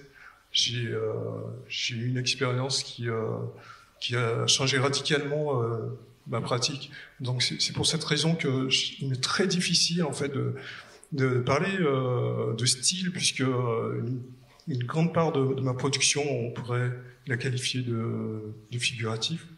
Et, puis depuis 2016, ouais, le thème de la mémoire, j'ai pu j'ai pu le ressentir autrement qu'en, par exemple, représentant euh, des thèmes, euh, des sujets que j'utilisais souvent, euh, par exemple des, des, enfants ou en tout cas ou des lieux que je, où j'ai vécu euh, disparaissaient. Euh, lorsque je repense à ces peintures, je suis vraiment désolé, mais j'ai l'impression que c'était vraiment l'enfance en fait. J'étais j'étais réellement malhabile. Et donc là, bon, j'ai eu une expérience qui, qui, qui m'a qui m'a vraiment désarçonné, à savoir que j'ai pu réaliser qu'on pouvait faire appel euh, à la mémoire euh, en se concentrant sur euh, des choses très simples, à savoir donc une ombre qui se déplace sur sur un mur. Et plus récemment, je peux encore pousser l'expérience plus loin, puisque je suis convaincu, et ça, ce, n'est que, que, mon mon sentiment, euh, que l'on peut euh, voyager. Alors bon, euh, je suis désolé d'employer des termes qui sont peut-être inadéquats. On peut voyager dans le temps, savoir remonter euh, dans son enfance, rien qu'en en contemplant en fait je sais, je suis vraiment désolé d'ajouter ce genre de choses. Quoi. Par exemple, rien qu'en en contemplant la, qualité de l'air, un temps pluvieux, et, puisque avant c'était euh, pour moi la lumière qui se déplaçait sur une surface, la lumière ou les ombres, le jeu de lumière et d'ombre qui pouvait. Mais euh, là, je demeure convaincu qu'on peut euh, remonter le temps, son temps, son expérience, ses souvenirs, euh, juste en, contemplant un, ciel changeant. alors, quand je vous dis un ciel changeant, ce n'est plus ce n'est pas les nuages, les nuages qui, euh, qui, se déplacent en fait le ciel, c'est vraiment euh, la physicalité quoi du, euh, du ciel. Euh, voilà. Merci Jean-Charles. Maintenant, on va passer à Eni Aftan. Alors, Eni, tu m'avais décrit le fait que pour toi, le style, c'était presque tout ce qui restait quand tu avais tout enlevé, quoi. Un truc comme ça. Euh, non, je crois que tu. Ah bon, d'accord. je crois que tu, tu penses on à quelqu'un d'autre. trois quarts d'heure, mais bon, c'est pas... Je pense que tu penses à quelqu'un d'autre. Non, c'est pas. Tu Je prie, je parlé-. On avait parlé de protocole, tu m'as dit. Oui. Je te laisse parler, tranquille. Non, non, mais c'est parce que tu m'as, tu m'as dit de parler de ma protocole et Ouais. je disais que j'aimais pas le mot protocole. Oui, bien sûr, bien sûr. bah, Je n'aimais Oui. pas parce que, bah, premièrement, quand j'entends le mot protocole, j'entends euh, un- des règles qui me diraient ce que je peux, et ne, peux faire et ne pas faire. Et ce que je trouve contraire à, à un pratique qui, qui voudrait être en devenir? Après style, je pense que, oui, je pense que mes peintures sont reconnaissables euh, comme les miens. Évidemment, il n'y a pas de volonté de style, surtout pas, surtout pas dans un sens de, de filtre qu'on posera tout, tout. Chaque, chaque pièce pour moi est un projet spécifique. Donc il n'y a pas de variation euh, du- d'une même image, mais je pense qu'il y a des, des, des inspirations et une méthode de travail qui fait que ça ressemble à ça plutôt qu'à autre chose. Chaque peinture est un projet spécifique. Je ne vais pas dans l'atelier, je n'improvise pas, je ne travaille pas sur les peintures. Je fais des listes. Euh, je, fais des listes de je veux faire telle peinture de, telle manière. C'est peut-être pour ça que je pense que mes peintures ressemblent plutôt à comment je décrirais le monde que comment il nous apparaît devant les yeux. Et, après ce, ce petit euh, une, une notation textuelle, je commence à travailler sur un dessin, mais sans modèle, pour pouvoir le synthétiser euh, avec, en partant juste des lignes, des plans, des, en, en- en- gardant en tête toujours quand même que je ne parle pas de rien. J'ai le Mhm. rectangle de tableau qui, qui prédéfinit déjà, qui est souvent C'est déjà le format choisi, quoi. Qui est, qui est déjà, non, le- euh, pas le format, mais que je parle sur des rectangles. Euh, et que du coup, qui va être rejoué souvent dans, le, dans la peinture elle-même. Le fait que, la peinture, que c'est une surface plate, et- etc. Pour arriver à, à- à un dessin qui me donnerait la possibilité de appliquer la peinture sur la toile avec la moindre virtuosité pour qu'elle puisse rester elle-même, pour essayer de garder euh, deux idées à la fois, ce qui n'est pas possible vraiment, mais qui, qui serait la peinture telle et l'objet tableau, ouais. l'objet tableau tel quel, et le moment quand elle commence à faire image et image à faire sens. Euh, du coup, je tends de plus en plus vers euh, moins d'éléments, moins de, moins de gestes, moins de. Mais justement, il n'y a pas de. il- évidemment, il y a des critères qui, qui fait que je juge que ce- ce- celui-ci que j'ai fait pourrait faire partie de, l'ensemble de l'œuvre, Mm. l'œuvre dans le sens de l'œuvre d'une vie. Parce que je pense que c'est un peu comme construire une maison, les choses existent toujours, toutes les, œuvres existent en rapport des uns des autres et en rapport de, l'époque et de, de, contexte dans lequel elles sont montrées. Euh, aussi dans, mes, expositions que je fais, il y a des peintures qui communiquent les uns des autres. Il y avoir le, le modèle d'un présent dans l'espace même.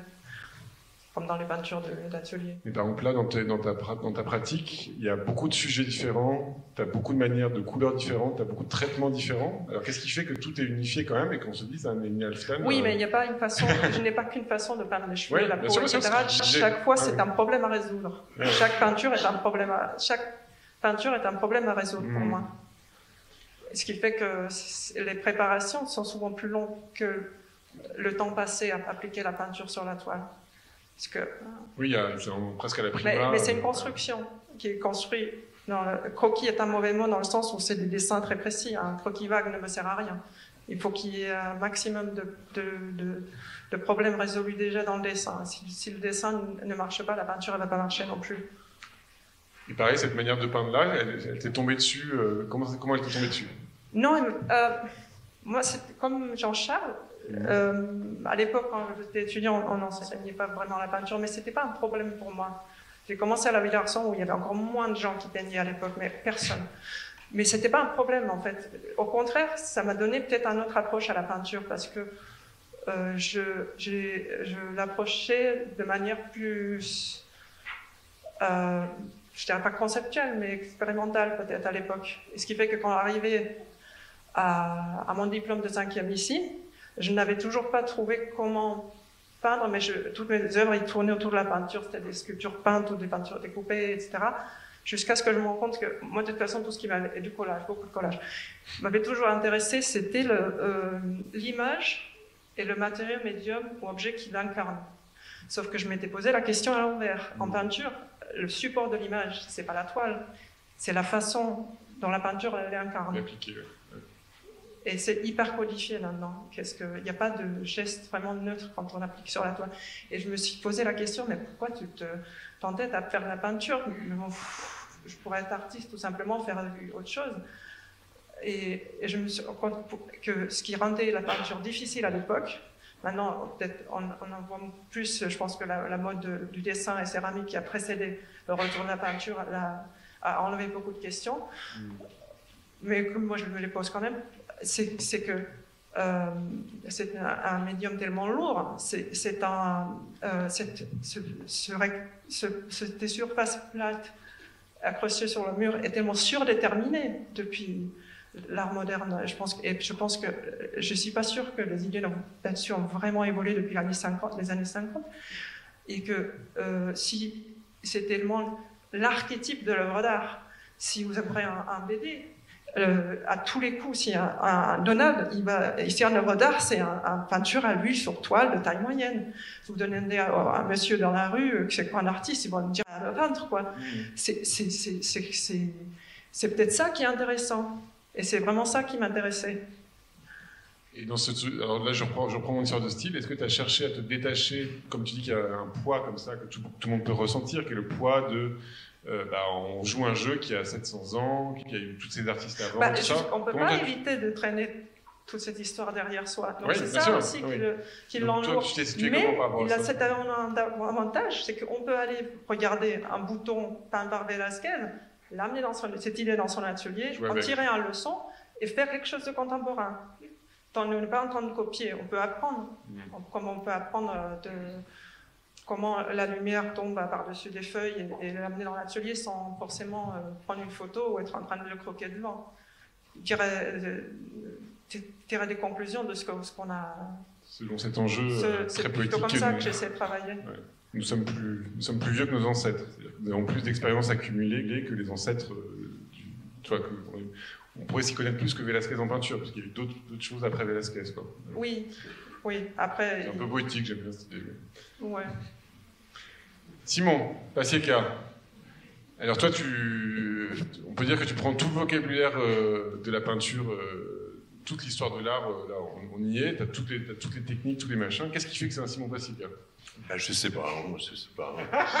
voilà. C'est pas, c'est pas à moi de décider, c'est pareil comme, comme tous les autres l'ont déjà dit. Hein. Euh, mais, évidemment, c'était une question que je m'ai beaucoup posée euh, quand j'étais à l'école des Beaux-Arts. Donc, euh, ici, on est à l'école des Beaux-Arts c'est mentir, en fait, que c'est pas important. Évidemment, c'est important. Et évidemment, c'est une recherche qu'on n'arrive pas à résoudre dans une école de Beaux-Arts. Moi, j'étais dans une école beaux-arts dans une petite ville à Braunschweig, qui se trouve un peu entre l'ouest et l'est. Et ma copine, à l'époque, elle était à Düsseldorf. Donc, Düsseldorf, c'était la meilleure, plus grosse académie de beaux-arts en Allemagne. Et, moi, j'étais dans cette, euh, dans cette académie qui, était assez grand quand même, mais euh, qui était vraiment complètement paumée euh, dans une petite ville. Et la différence entre ces deux écoles de beaux-arts était justement cette question de style, et c'est ça que j'avais envie de, raconter ce soir. C'est à Düsseldorf, il fallait avoir son style après le deuxième semestre.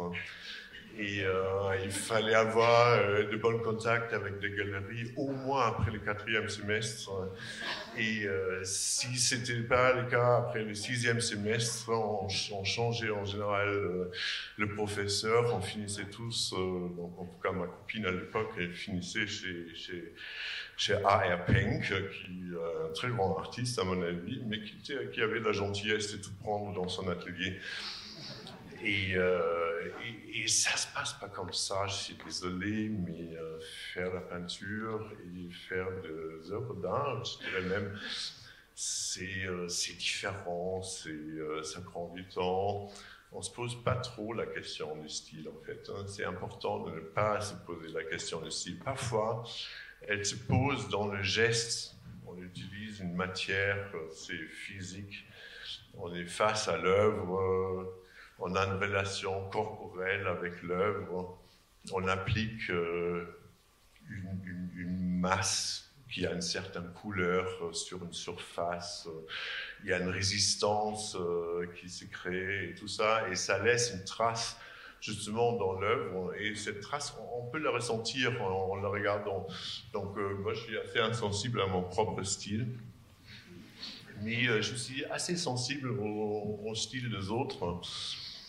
Euh, une histoire que j'aime vraiment raconter, c'est une fois je me trouvais euh, à Lille dans, le musée de Beaux-Arts, dans un moment assez charnière de ma vie. Et euh, j'étais en face d'un petit tableau de, de se trouve dans ce, dans ce musée où on va. En fait, c'est pas grand chose. Hein. On va euh, deux bosquets, euh, il y a une sorte de champ au milieu et, euh, et une lumière assez éclatante qui, traverse ces champs-là. Et, et il y a ces moments-là qui arrivent de temps en temps avec la peinture. Et entre certains amis ici, on a, on a donné ce nom charge, en fait. Il y a une charge là-dedans il y avait ces moments où, euh, moi j'étais Roestal en train de faire ce tableau, ou même pas en train de le faire, mais en train de l'apprécier, et je ressentis exactement ce qu'il voulait ce type. J'étais dans sa tête. Il y avait une sorte d'identification entre moi, mon corps et son corps, d'avoir fini ce tableau. Et euh, voilà, ça, ça touche, c'est fort. C'est ça que je cherche. Hein. Si ça crée un style, tant mieux. Mm-hmm. Trop bien, mais alors, moi je, suis obligé de poser ma question un peu lourdement, mais je reconnais tous vos tableaux dès que je les croise. Alors pourquoi? Il y a quand même un truc où je veux bien qu'on. Par exemple, j'imagine, Marc, que dans, ta carrière, tu as, quand même eu des moments où on a pu te dire Ah, mais ça, c'est pas vraiment toi, ou peut-être, je sais pas, un collectionneur ou une galerie qui te dit Ah, oui, tu vas par là, mais peut-être que, est-ce que non euh, moi, ça m'arrive tout le temps, donc peut-être que j'ai comme, que moi, hein, mais euh, ce, jeu-là de mm. qu'est-ce que c'est l'identité d'un artiste, euh, ce à quoi les gens s'attendent au bout d'un moment aussi, quelle est la contrainte qu'on sous, quelle est la liberté qu'on s'offre par rapport à ça, comment ça bouge, euh, voilà.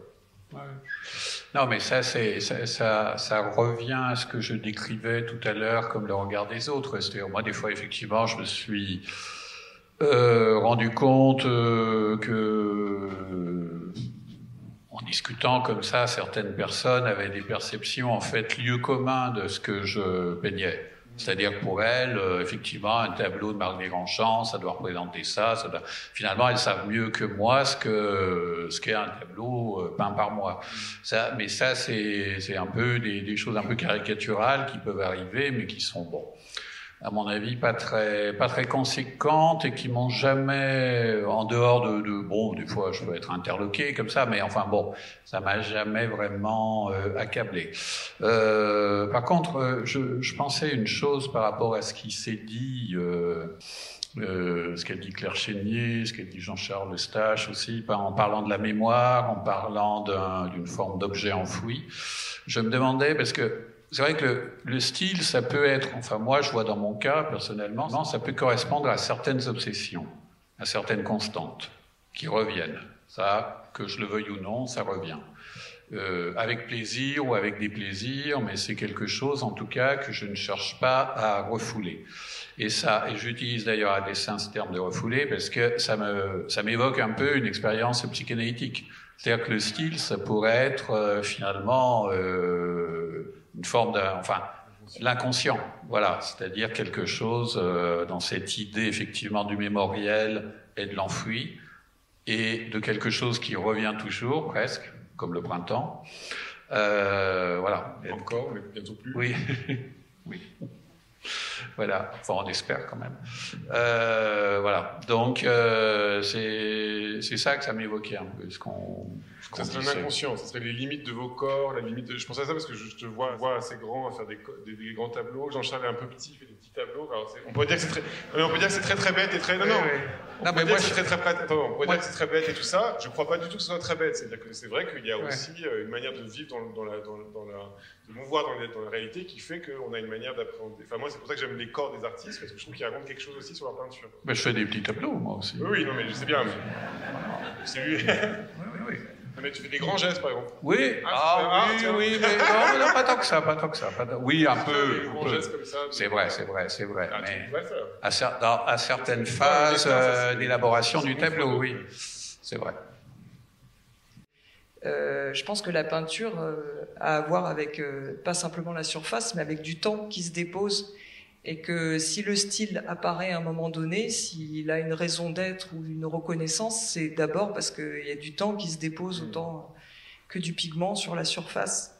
Et que quand je vois la tactilité, par exemple, d'un tableau de Jean-Charles Stache, euh, c'est quelque chose que je peux pas définir en tant que style, parce que, enfin, en tout cas, peut-être quelqu'un y arrivera, j'espère pour toi. Euh, mais en tout cas, c'est une tactilité, donc c'est quelque chose qui, a à voir vraiment avec euh, une manière de, toucher, d'approcher le monde, euh, et qui se construit. Oui, il y a de la construction, c'est pas juste une sorte de flou euh, qui, nous nimbe, mais euh, Peut-être le point commun qu'on peut dire, c'est le, le, style, d'un coup serait un peu fixiste, c'est-à-dire on dirait que ça serait comme ça et pas autrement. Fixiste au sens de, l'évolution des animaux, des choses comme ça. C'est-à-dire que maintenant, on sait que tout, tout, bouge tout le temps, tout est fait, dans nos travaux, dans nos travaux respectifs, quoi qu'il arrive, ça bouge tout le temps. Il y a quand même quelque chose qui reste, quoi. il y a un dépôt. Euh, bah, Je pense que si on reconnaît notre travail de loin, c'est parce qu'on fait quelque chose de spécifique quand même. Voilà. Ah on ne fait pas n'importe quoi. Oui, oui. Donc toi qui as des, plein de sujets, c'est-à-dire tu peux partir des, yeux, des oreilles, tu peux faire des, tu peux faire des, tu peux faire de la piscine, tu peux faire plein d'endroits différents. À chaque fois, c'est un mini Elfton quand même. quand même. Et tu as des manières de, as des manières de peindre qui sont différentes aussi. C'est-à-dire que tu peux fluidifier, tu peux mettre faire des aplats. Ouais, une question, après, c'est une question de, de, de, de qu'est-ce que j'ai, pourquoi j'ai choisi ce sujet. Je sais quand même qu'il y a le, Mais tu adaptes aussi ta manière de peindre au sujet. Donc euh, d'un coup, euh, comment ça, tu vois comment ça reste unifié. Oui, mais tout, tout l'eau n'est pas, de la même manière. Il n'y a pas de protocole dans ce sens-là. Oui, quand je parle de protocole, c'est une manière de vous, aborder. Enfin, c'est pas, pas rigide. Hein, non, mais dans mon cas, et, comme, comme on parlait de la photographie, comme je ne parle pas d'après photo et que je dessine, il y a quand même mon dessin. Voilà, déjà. Qui fait que même si les sujets que je borde, j'essaie de choisir le plus commun possible, au point où des fois on a l'impression d'avoir déjà vu ça, il passe par mon dessin, ma main, mon, interprétation. Donc effectivement, il y a toujours... Euh, ça, ça va être inévitable. Mm. Et quand qu'elle commence par un énoncé textuel, euh, il y a un vocabulaire qui quand même revient. Il y a certaines, certaines bords de chaises qui ne sont pas de la même manière, euh, pas dessinées de la même manière, ou certains points de livre qui sont dessinés de la même manière parce qu'ils partent du même, du même désir. Quoi. Mais toi, c'est assez mental quand même. C'est-à-dire que ça, se, c'est un peu pensé avant d'y aller. Oui, tout à fait. C'est, comme je disais, c'est plutôt comme, comment je décriverais les choses plutôt que comment elles sont. Ce qui fait que l'eau ne mm. sera peint comme. Et alors Simon Passica, qui pour moi est un demi-dieu, parce qu'il sait peindre les feuilles comme ça, ou les, arbres de la, de, sans, sans, modèle, voilà, tu nous fais pousser la vitalité des plantes euh, comme ça. Toi, tu, tu maîtrises quelque chose là-dedans ou c'est juste euh, c'est la répétition, la répétition, la répétition Non, et- non, c'est- extrêmement construit. et, euh, Ah, il maîtrise, ouais. Ouais, oui, la, question que je me pose là dans cette discussion, c'est aussi euh, est-ce qu'on a un style dans le sujet ou est-ce qu'on a un style juste dans la manière de faire? Et euh, je pense qu'il y a les deux et euh, il y a quand même cette, disons, obsession d'aborder un certain motif qui n'est pas forcément défini. euh, euh, comment dire, précisément, bah, qui se définit en fait euh, au fur et à mesure que, j'avance dans, mon travail. Et donc, je cherche un truc, quoi. Je ne l'ai pas encore trouvé. Je pense que je ne trouverai pas, j'espère. hein, sinon, sinon j'arrêterai à peindre. Mais euh, je cherche un truc. Après, évidemment, le style est aussi dans, dans la manière comment je me trouve en face du tableau, comment j'ai créé ce truc en face de moi qui est moi en fait. Euh, c'est- là où je pense que ça, ça devient reconnaissable, disons. Et pendant notre discussion, tu avais un choix très fort de prendre des visages qui sont pas forcément des visages d'une personne, mais plus des, Ouais, des- ça, ouais. c'est des choix très forts. des- Bah, on a eu euh, plusieurs discussions sur ce sujet on- et je trouve ça intéressant. Mais c'est vrai que euh, et, euh, avec Marion, par exemple, on, on a beaucoup discuté euh, ce, ce problème-là.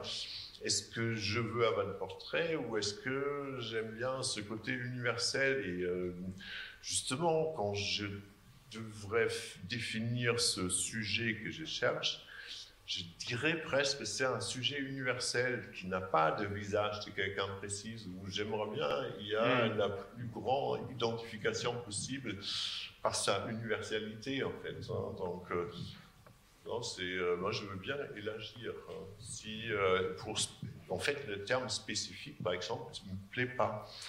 Euh, moi, je cherche une forme de liberté dès que je me sens enfermé en quelque chose. euh, euh, Maud, Marie, ça avait dit un truc, euh, un truc aussi tout à l'heure par rapport à la, la photo. En fait, dès que ça de- devient un enfermement, bah, il faut casser, il hein, faut, faut faire autre chose.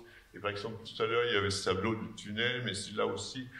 Donc, les tableaux avant, j'utilisais la photo. Là, j'utilise quasiment pas de photo. Donc, euh, c'est aussi, c'était aussi pour casser en fait, en fait un cadre, pour, pour- pour chercher autre chose, quoi, voilà. Pour l'élargir, élargir. Chercher toujours l'idée principale, mais élargir la manière, manière de l'aborder. Oui, non, je voulais revenir justement quand on parlait de la, euh, de la discussion d'avant sur la photographie. Un des avantages de ne pas utiliser la photographie, c'est justement la généralisation et l'abstraction. Je peux dessiner un arbre qui ressemble à aucun arbre, aucune espèce d'arbre, mais vous allez le reconnaître comme arbre. On ne peut jamais faire ça avec la photographie parce que la photographie est toujours une empreinte toujours de la réalité. Non, on ne peut pas faire ce. C'est un autre travail. Trop bien. Est-ce qu'il y a une question express dans la salle? Express. Alors, je suis désolé, c'est un peu frustrant. C'était le but, hein, que ce soit frustrant. On avait dit. Ah. Alors, est-ce qu'on est toujours d'accord avec son style quand on sort Est-ce qu'on l'aime? Alors, ça, c'est. Est-ce qu'on aime ces tableaux? C'est une vraie question. Partons là-dessus. Donc, Est-ce que vous aimez vos tableaux? Jean-Charles, commence. Je ne suis pas le bon exemple. Je suis vraiment pas le bon exemple. Mais alors, bon, euh, j'aimerais juste vous partager euh, encore une petite expérience. Euh, j'aimerais que vous méditiez euh, là-dessus parce que, bon, c'est souvent à partir de ce genre de, euh, réflexion que moi, je nourris ma peinture. Par exemple, j'ai remarqué que la, musique de, Bach, en général, elle demeure toujours nouvelle quoi, à l'écoute. Et elle a ce pouvoir, en fait, de d'éradiquer euh, toute pensée, euh, tout souvenir qui, est, qui nous est propre. Euh, contrario euh, de, je ne sais pas, par exemple, vous, euh, vous écoutez euh, un album de Pink Floyd, et lorsque vous l'écoutez, euh, vous revenez donc euh, aux années où vous, vous l'avez écouté pour la première fois. Et euh, donc ce sentiment-là, pour moi, elle est, elle est plutôt, alors, excusez encore du peu, elle est encore inférieure au sentiment que l'on peut avoir en écoutant du bac. moi, je sais, par exemple, j'avais, je devais avoir 8 ans, j'ai entendu pour la première fois euh, le concerto Bambujo. Et euh, lorsque j'écoute maintenant, je ne reviens pas en fait euh, aux années, euh, aux années de mon enfance. Je, suis dans un autre état en fait, un état de, de paix, de, jouissance, et un état qui est relativement calme. Alors pourquoi je vous fais toute cette digression? C'est cela en fait que j'aimerais atteindre avec la peinture.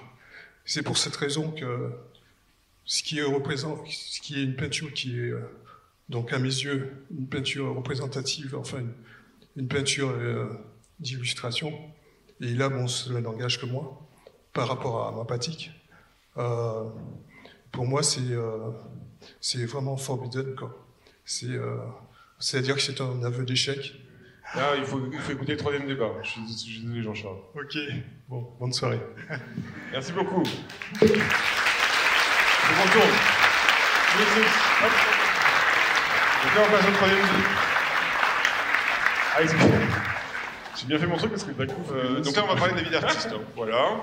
Les différentes stratégies pour tenir euh, et faire le métier de cette prophétie autoréalisatrice qui est de se déclarer artiste euh, et pourquoi pas d'en vivre. Pour commencer, j'aurais bien voulu j'aurais bien vous montrer des chiffres pour un peu balayer l'idée de, du fait qu'on est des bohèmes, que, tout est, que rien n'est construit, que voilà. vous avez compris, on n'est pas grand-chose et tout ça. Donc là, je vais vous montrer juste. Alors ça, date, euh, c'est très vieux. C'est les industries culturelles et créatives en France. Ça date de 2018 parce qu'il n'y a pas eu après. Donc là, vous voyez que les arts visuels, eh ben, en fait, on est au-dessus de tout du cinéma, de la, des livres, de la presse, de la télévision et tout ça. Alors c'est un peu plus compliqué parce qu'en en fait euh, il y a des détails et tout ça, et que dans les, arts visuels on met aussi le second marché, on met aussi les artisans et tout ça. Et voilà, c'était pour vous montrer que bon, on n'est pas pas grand chose quoi. Euh, le, deuxième, euh, le deuxième slide, c'est pour vous montrer que en fait c'est nous qui faisons le plus d'emplois en France. C'est-à-dire que, évidemment, on est une industrie euh, qui n'est pas organisée, mais on est une industrie dispatchée en petits morceaux et tout ça. Mais pour chaque musée qui est en France, il y a toujours trois personnes qui bossent dedans et tout ça, quoi. Et donc, nous, les artistes, enfin, l'art, fait travailler beaucoup, beaucoup de gens. Et elle fait travailler tellement de gens que, en fait, le marché français, c'est. alors, le marché de l'art, pour le coup, français, c'est 4,7 milliards d'euros et 61 600 emplois directs et 111 275 emplois indirects. Donc, ça, je ne parle pas des artistes, je parle des gens qui travaillent dans le monde de l'art. Et ça, c'est les chiffres de Marion Papillon qui s'occupe euh, du comité des galeries. Quoi. Voilà, c'est les chiffres récents qui sont passés dans le monde. Donc c'était pour vous dire que, bah, en fait, on est quelque chose et qu'on est dans la société. Et d'ailleurs, si Nils veut bien nous, mettre la dernière image, voilà. Ça, c'est un sociogramme euh, que j'ai repris à la frappe et que la peintre Cyril Gulaxi a bien voulu me faire en plus joli. Euh, vous voyez toutes les interactions qu'un artiste peut avoir avec la société, voilà, tout ce qui peut se passer, tout ce qu'on agite aussi comme dans, dans, dans, dans cette vie. Donc c'est une manière aussi de dire non, on n'est pas, euh, on vient pas de nulle part, on n'est pas rien, euh, il se passe pas rien. C'est juste que c'est vrai qu'on est très mal organisé. Par exemple, il y a autant d'intermittents en France que de que de que d'artistes peintres ou de choses comme ça. Et pourtant, voilà, euh, on n'a évidemment pas du tout les mêmes droits. Donc, je voulais maintenant, on va parler de manière très concrète avec nos quatre artistes de ce débat sur euh, comment on fait une carrière, qu'est-ce que c'est que faire carrière, est-ce que c'est si important, est-ce que c'est si, euh, voilà, est-ce que c'est compliqué ou pas, euh, qu'est-ce que c'est le but de l'art, est-ce qu'on veut juste survivre et faire des belles œuvres, est-ce qu'on veut s'accrocher? Et on va commencer avec Nathanaël Herbelin, qui est un peu, moi je suis jaloux d'elle, je vous avoue. elle a un parcours particulièrement fluide, où là, elle arrive, je sais pas, quel âge t'as? À 34 ans, elle va faire une, super belle expo au musée d'Orsay, là, en mars. Donc une espèce de, parcours comme ça euh, idéal. Euh, donc j'aimerais bien, Nathanaël, que tu nous racontes un peu euh, ton point de vue là-dessus, et également peut-être son point de vue sur ta vie personnelle et tout ça. Enfin voilà, parler un peu, partager ça un peu avec les étudiants. Tu sais qu'on avait parlé ou pas? Non, mais déjà, j'ai envie de dire merci d'être là. Je suis vraiment heureuse d'être là. Je ne sors pas énormément en ce moment quand ce qui se passe en Israël-Palestine. Je suis extrêmement heureuse d'être là avec vous. Donc, merci beaucoup. Euh, alors, je suis sortie de cette école que j'ai adorée. Je, vraiment, je, je trouvais que c'était merveilleux de peindre ici. Et déjà, ça, pour commencer, ça a été vraiment euh, sympa. C'était vraiment mon rêve de faire les Beaux-Arts de Paris. hein. Et, euh, et je suis venue ici pour ça à la base. Ensuite, euh, Tim Ettel, qui vient de partir, était mon professeur. Il m'a beaucoup, beaucoup aidé, il faut dire, euh, après la sortie de, de- l'école, parce qu'il m'a fait rencontrer sa galeriste, Sophie Vigourouz, qui était aussi sa femme. Et euh, Sophie, elle, m'a beaucoup aidé à réfléchir déjà, et aussi elle m'a proposé comme ça euh, de rencontrer euh, son patron, Philippe Jousse, etc. Ils m'ont proposé une expo. Donc je sais que c'est une facilité euh, qui a déjà fait que j'ai pu avoir un projet en sortant de Beaux-Arts et pas juste retourner en Israël et rester à Paris du coup. Et, après, j'ai, moi, j'ai- envie plutôt de vous raconter mon parcours, ça m'ennuie un peu. J'ai envie de vous donner quelques conseils. Donc, j'aimerais, par exemple, euh, les visites d'atelier.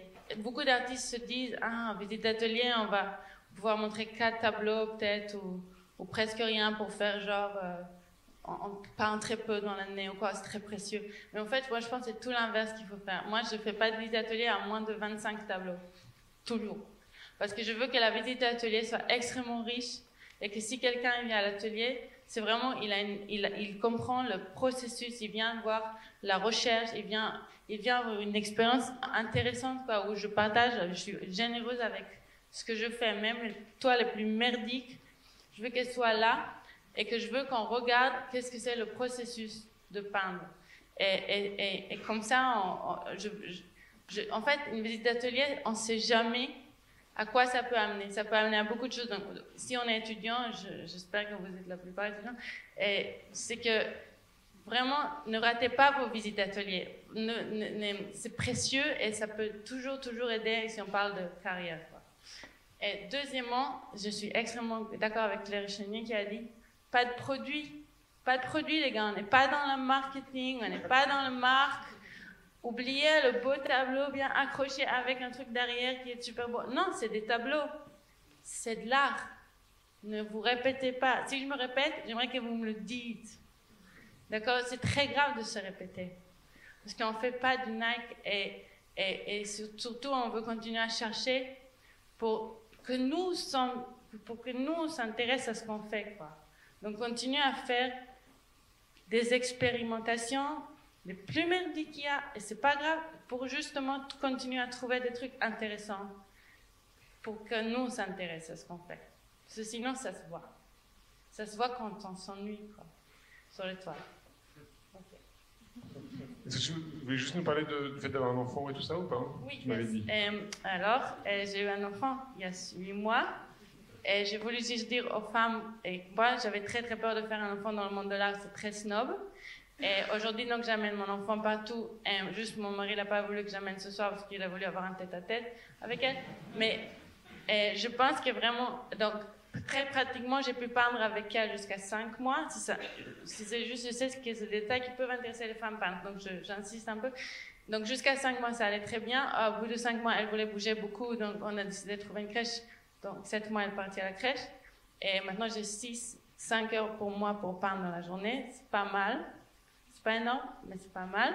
On sait très bien qu'on peut pas peindre tous les 5 heures, mais voilà. Et, il faut euh, insister qu'on est des nouvelles féministes, donc on n'est pas du tout dans le « Ah non, il faut choisir entre sa carrière et faire un enfant ». Il faut qu'on oublie ça et il faut permettre aux femmes de faire les deux. Et justement, la bonne technique, c'est de trouver un super mec.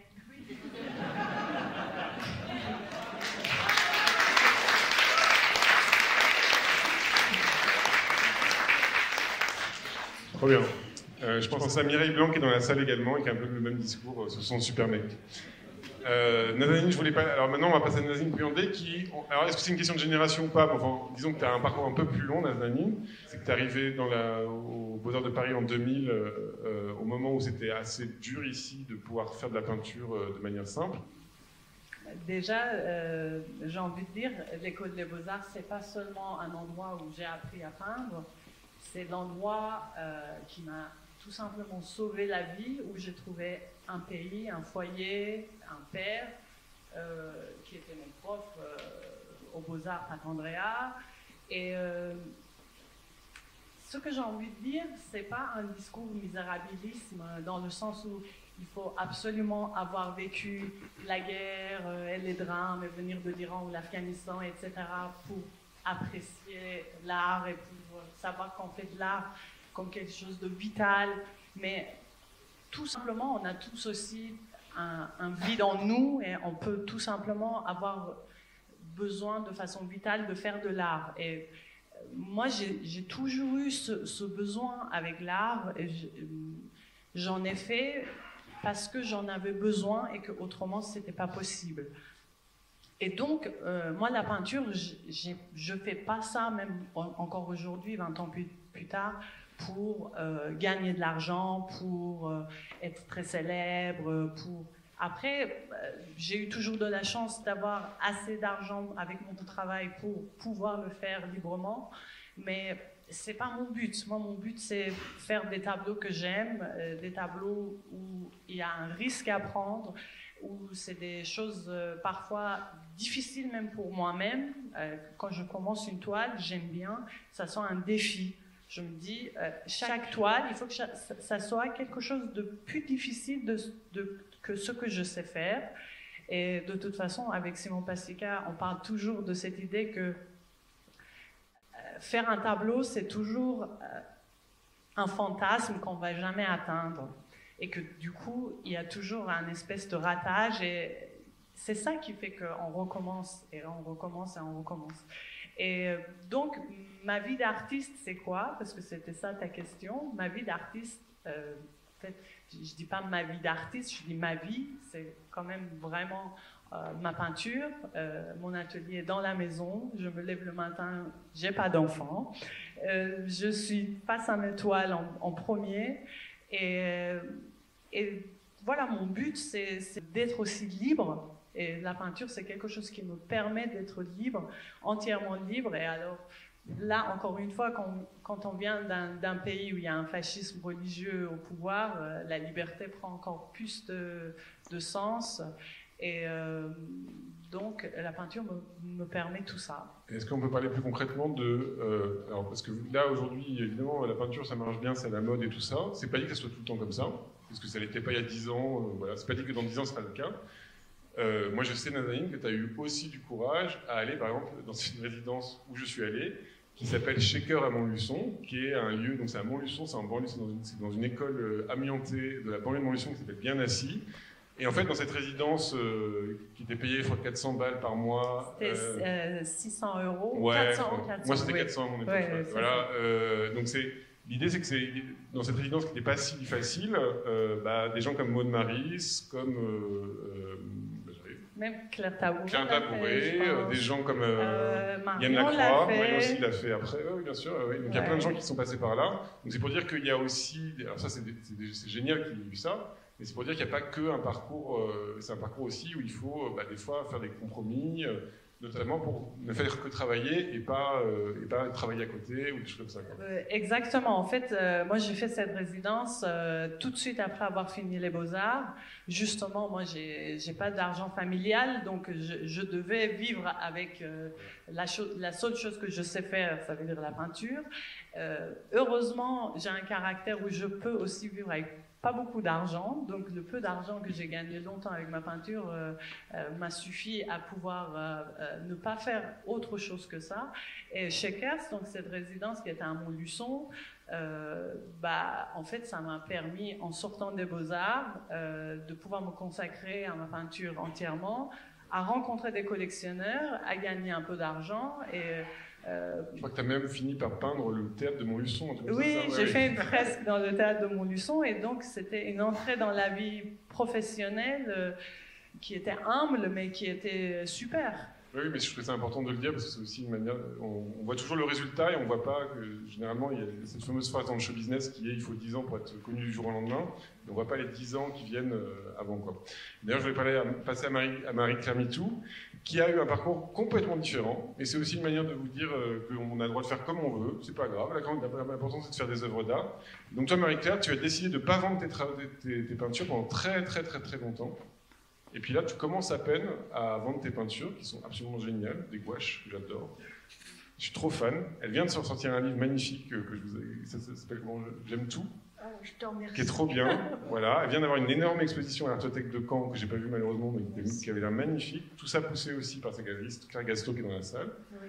Est-ce que tu peux nous en parler un peu de comment tu t'es situé par rapport à ça et peut-être libérer aussi des, ah oui, étudiants qui seraient un peu tristes, euh, enfin qu'on est différente à tous les niveaux le commencement du commencement, c'était aussi euh, euh, une, époque où euh, on était dans l'art, on n'était pas dans une forme. La peinture avait été très arasée.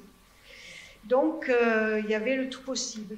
Et le tout possible qui était très exaltant, mais aussi avec quand même des figures assez autoritaires dans, ce qui était proposé à, à aimer.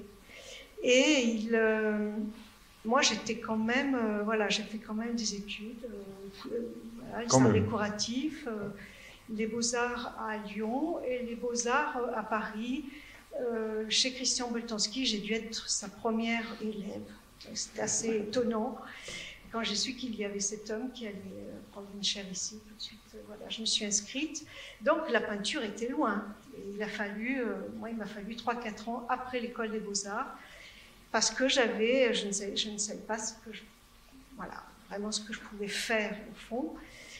Et euh, donc, il y a eu l'idée de, travailler, de resserrer le, travail, de le rapprocher. J'ai fait des très grandes peintures pendant très longtemps. Mais ça voilà, il a fallu rapprocher le travail et j'avais quand même une, une, inquiétude, je pense, qui n'était pas nécessairement dite, mais de travailler dans la durée et d'animer le travail sur euh, ce qui pouvait être peut-être lié à l'existence et qui pouvait exister de façon discrète. C'est-à-dire le travail dans ma tête pouvait ne pas être vu, il me servait dans un premier temps et pouvait euh, nourrir une motivation à le faire. Donc cette peinture qui s'appelle Les plus belles heures raconte, enfin raconte euh, le, a pour sujet le, voilà, un récit d'existence qui euh, va pointer l'idée du ravissement. Le ravissement euh, dans un sens très élargi, euh, le ravissement, voilà, quelque chose qui va nous tenir, une micro-joie, qui n'a rien à voir avec le bonheur. Les choses peuvent être très très effondrées, mais il y a toujours un truc qui va, qui va faire qu'on a envie de se mettre à l'œuvre et de le montrer à l'autre. Donc il y, avait, il y a quand même l'idée de montrer quelque chose à l'autre. Ce travail s'est emboîté sur les années, euh, avec toujours en, veille le fait d'être sur ce principe de récit avec l'existence. Mais c'était vécu comme une expérience. À aucun moment j'ai pensé que ça pouvait être des objets d'art qui allaient rentrer dans une valeur. Euh, comment tu et, et, et, le travail a été très, va dire, a été a retenu l'attention. C'est pas ce qui a fait qu'il a continué ce travail. Ça, ça j'en suis sûre. Mm. S'il y a eu des moments où il y a eu des grands silences, et il y avait quand même une permanence de. et pendant ce temps-là, tu, comment tu gagnais ta vie? Alors, j'ai toujours gagné ma vie, on va dire. Et euh, petite, il y a eu un moment plus, un petit peu difficile où je suis. Tu avais un autre métier, c'était quoi ton autre métier? Oui, j'ai accepté, euh, enfin, j'ai passé un concours de maître de conférence ce concours de maître de conférence a mis une certaine rudesse à vivre le travail d'art. Voilà, le temps était compressé, puis il y a une grosse énergie intellectuelle à produire. Mais je, me suis, je n'ai pas perdu euh, espoir et euh, le travail est repris. Enfin, voilà. Et alors, qu'est-ce qui a fait que quand tu t'es retrouvé par exemple, au musée d'Amodane de Paris exposé, tu as été exposé plein, plein d'endroits, mais jamais t'as vendu mais ce n'était pas dans mon idée. D'abord, l'argent, c'était quelque chose d'extrêmement loin, et puis ça allait rentrer en conflit, enfin, il y avait quelque chose qui n'allait pas. Et puis, j'étais contente d'avoir mon récit de vie. Enfin, il y avait un, enjeu avec l'existence qui faisait qu'on ne pouvait pas je ne pouvais pas me désolidariser. Enfin, la dépossession, c'est pas quelque chose de possible. Et alors, qu'est-ce qui se fait qu'aujourd'hui, on t'a retrouvé à Drawing Now à vendre plein de petits, de, de petites gouaches partout, dans tous les sens, ça marchait trop Il y a bien? eu, euh, il y a eu, euh, il y a eu donc euh, les plus belles heures ont un lien avec euh, le livre, hein, les livres d'heures euh, médiévaux. Donc la taille des peintures va avec l'échelle du livre, donc il y avait un enjeu important, il fallait certainement constituer une économie. Il y a une rencontre avec une galeriste qui a été assez précautionneuse, assez prudente avec le travail, et m'a un peu mis sur le chemin d'une forme de dépossession, c'est-à-dire de partage. Je me suis dit, bah oui, mais qu'est-ce que tu vas faire avec cette peinture qui, euh, voilà, qui se- qui s'amasse, euh, ça n'a pas beaucoup de sens, donc là, voilà, le partage, et puis c'est quelque chose d'intéressant. Et tu vis comment maintenant? Ça va ou- Je continue euh, mon travail euh, dans ces notes. Alors, on va passer à Olivier Masconteil. Alors Olivier, il a euh, un parcours un peu aussi un peu long. Tu as été en galerie, puis après tu as décidé d'un coup euh, qui- quitter ta galerie, être autonome, faire le courage de l'atelier, c'est-à-dire avoir plein d'assistants dans ton atelier. tu as eu plein, plein de, comme ça, de tests, tu as, ouvert des choses sur Instagram, des choses très généreusement sur YouTube. Wow Partager avec d'autres peintres euh, voilà, des choses. Euh, Est-ce que tu peux nous en parler un peu, voir comment tu... Voilà.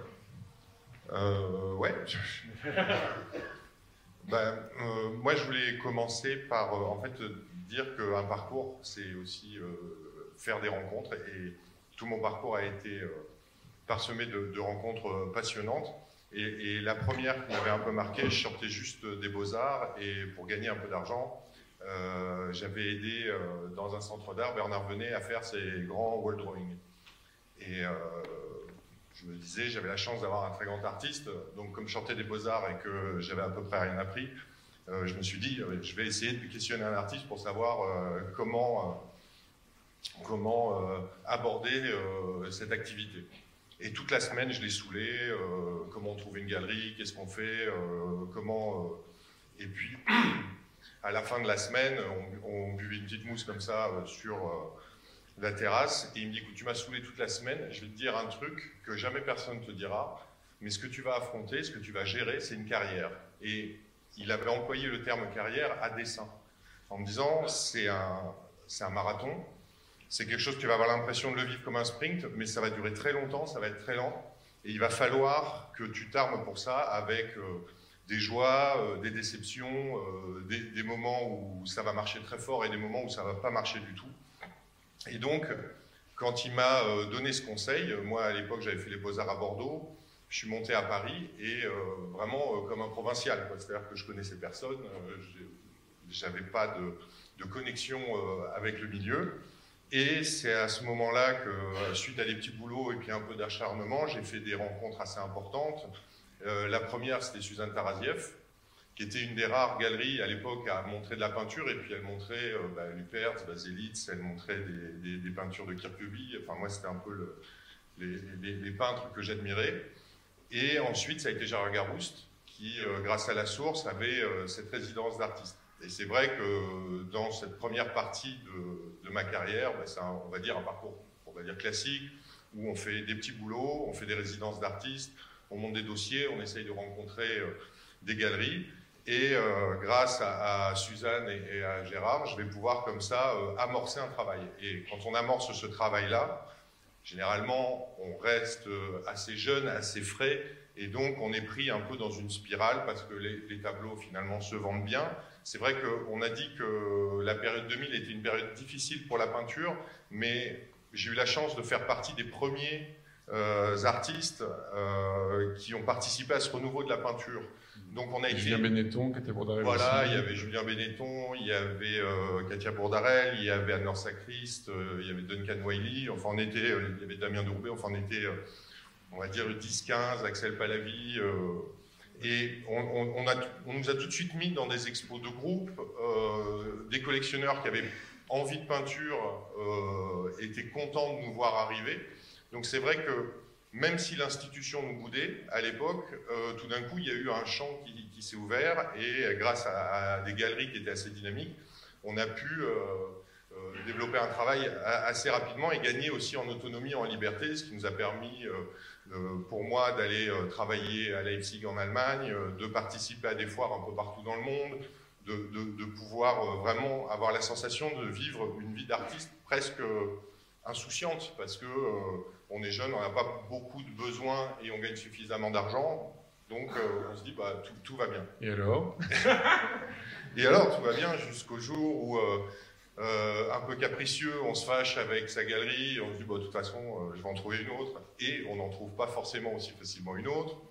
on a un parcours de vie qui devient un peu chaotique, on décide de partir voyager, de faire plein de choses. Et on renoue un peu avec euh, le milieu de l'art, avec le milieu des galeries, et puis on se rend compte qu'on choisit euh, des galeries, on se choisit aussi mutuellement. Et à ce moment-là, je m'aperçois aussi que euh, la, galerie n'a pas forcément le même intérêt que moi dans l'exposition. C'est-à-dire que moi, j'ai produit des œuvres, j'expose des œuvres et elle, elle va les vendre. Et derrière ce deal, on a un deal à 50-50. Et c'est un sujet qu'on a souvent avec euh, Thomas, c'est d'où vient ce deal 50-50. Euh, Alors moi j'ai l'impression qu'historiquement c'était parce que euh, à l'origine les marchands achetaient les tableaux et ils doublaient le prix derrière. Alors je tiens à dire que j'ai toujours pas la réponse, que je demande à tous les gens que je croise du monde de l'art la réponse à cette question, c'est-à-dire le texte qui raconte d'où vient le 50-50, et je veux dire, pour l'instant personne me donne ce... Donc je cherche la source, si quelqu'un là dans la salle, avec grand plaisir. Et donc, euh, en fait, euh, l'idée du 50-50, c'est que les risques sont partagés. Mais en fait, euh, ils ne sont pas si partagés que ça, parce que sur un an et demi de production pour faire une exposition et qu'on va exposer cinq semaines, bah, si jamais l'expo elle marche pas, on a un an et demi de travail quasiment qui part à la poubelle et la galerie va se refaire sur l'artiste suivant. Et euh, ce qui peut arriver, ce qui m'est arrivé, c'est que l'expo est un succès, mais la galerie fait faillite derrière. Et là, on perd les tableaux, on perd l'argent, et on se retrouve euh, à devoir redémarrer à zéro. Ça arrive plus souvent que ce qu'on croit. Exactement. Moi, ça m'est arrivé deux fois, donc euh, pas de chance. Et à ce moment-là, il a fallu que je réinvente un peu ma manière de travailler. Et comme j'avais un tempérament assez autonome, j'ai essayé de, d'organiser mon travail tout seul. Et en fait, on s'aperçoit qu'être artiste, euh, bah, il faut non seulement faire son travail, mais il faut aussi le montrer, le promouvoir, il faut le vendre. Donc évidemment, euh, tout seul, on ne peut pas gérer tous ces métiers-là.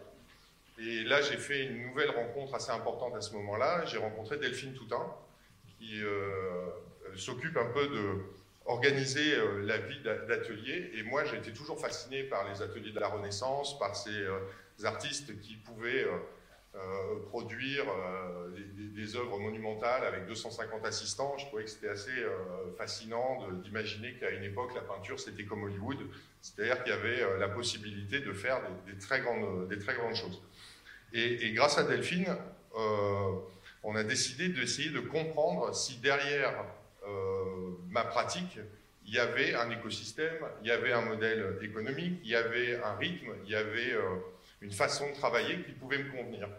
Et on a défini ensemble, euh, donc pendant trois mois, on a fait ensemble un état des lieux de ce que j'avais fait sur les 15 dernières années, euh, quel type de peinture je faisais, euh, combien valait mon stock, enfin voilà, des, données qui sont des données très, on va dire, concrètes, qui sont apparemment loin du monde artistique, mais qui sont une réalité qui rendent possible après l'activité de peinture. Et, pour moi, ça a été toujours mon obsession, c'est comment je rends possible le fait de peindre euh, au quotidien.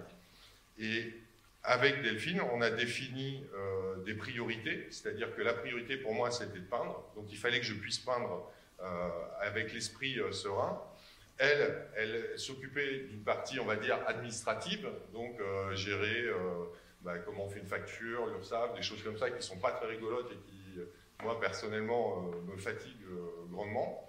Et puis derrière, euh, n'ayant plus de galerie, il fallait que j'ai une existence sans galerie. Donc euh, il fallait que euh, on sache que j'existe, que je puisse montrer mon travail. Donc relancer aussi des dossiers pour des centres d'art, pour des facs, pour des et donc ce travail a pris un an et demi, deux ans. Et en fait, je me suis aperçu que pour parler des 50-50, les collectionneurs qui me suivaient je consacrais les 50% que j'aurais dû donner à la galerie à l'écosystème de mon atelier. Et en fait, la bonne surprise pour moi, c'est que très vite, euh, ça a entraîné une dynamique qui a été assez vertueuse, c'est-à-dire que euh, pouvant réinvestir cet argent dans l'atelier et en employant ensuite une deuxième personne qui permettait de gérer euh, le quotidien, qui me permettait aussi moi de répondre à d'autres projets qui étaient plus ambitieux, ben, ça a permis de développer en fait un, atelier qui aujourd'hui on est entre 5 et 6 personnes euh, qui travaillons euh, au, quotidien et avoir euh, une marge de liberté qui me semble beaucoup plus importante.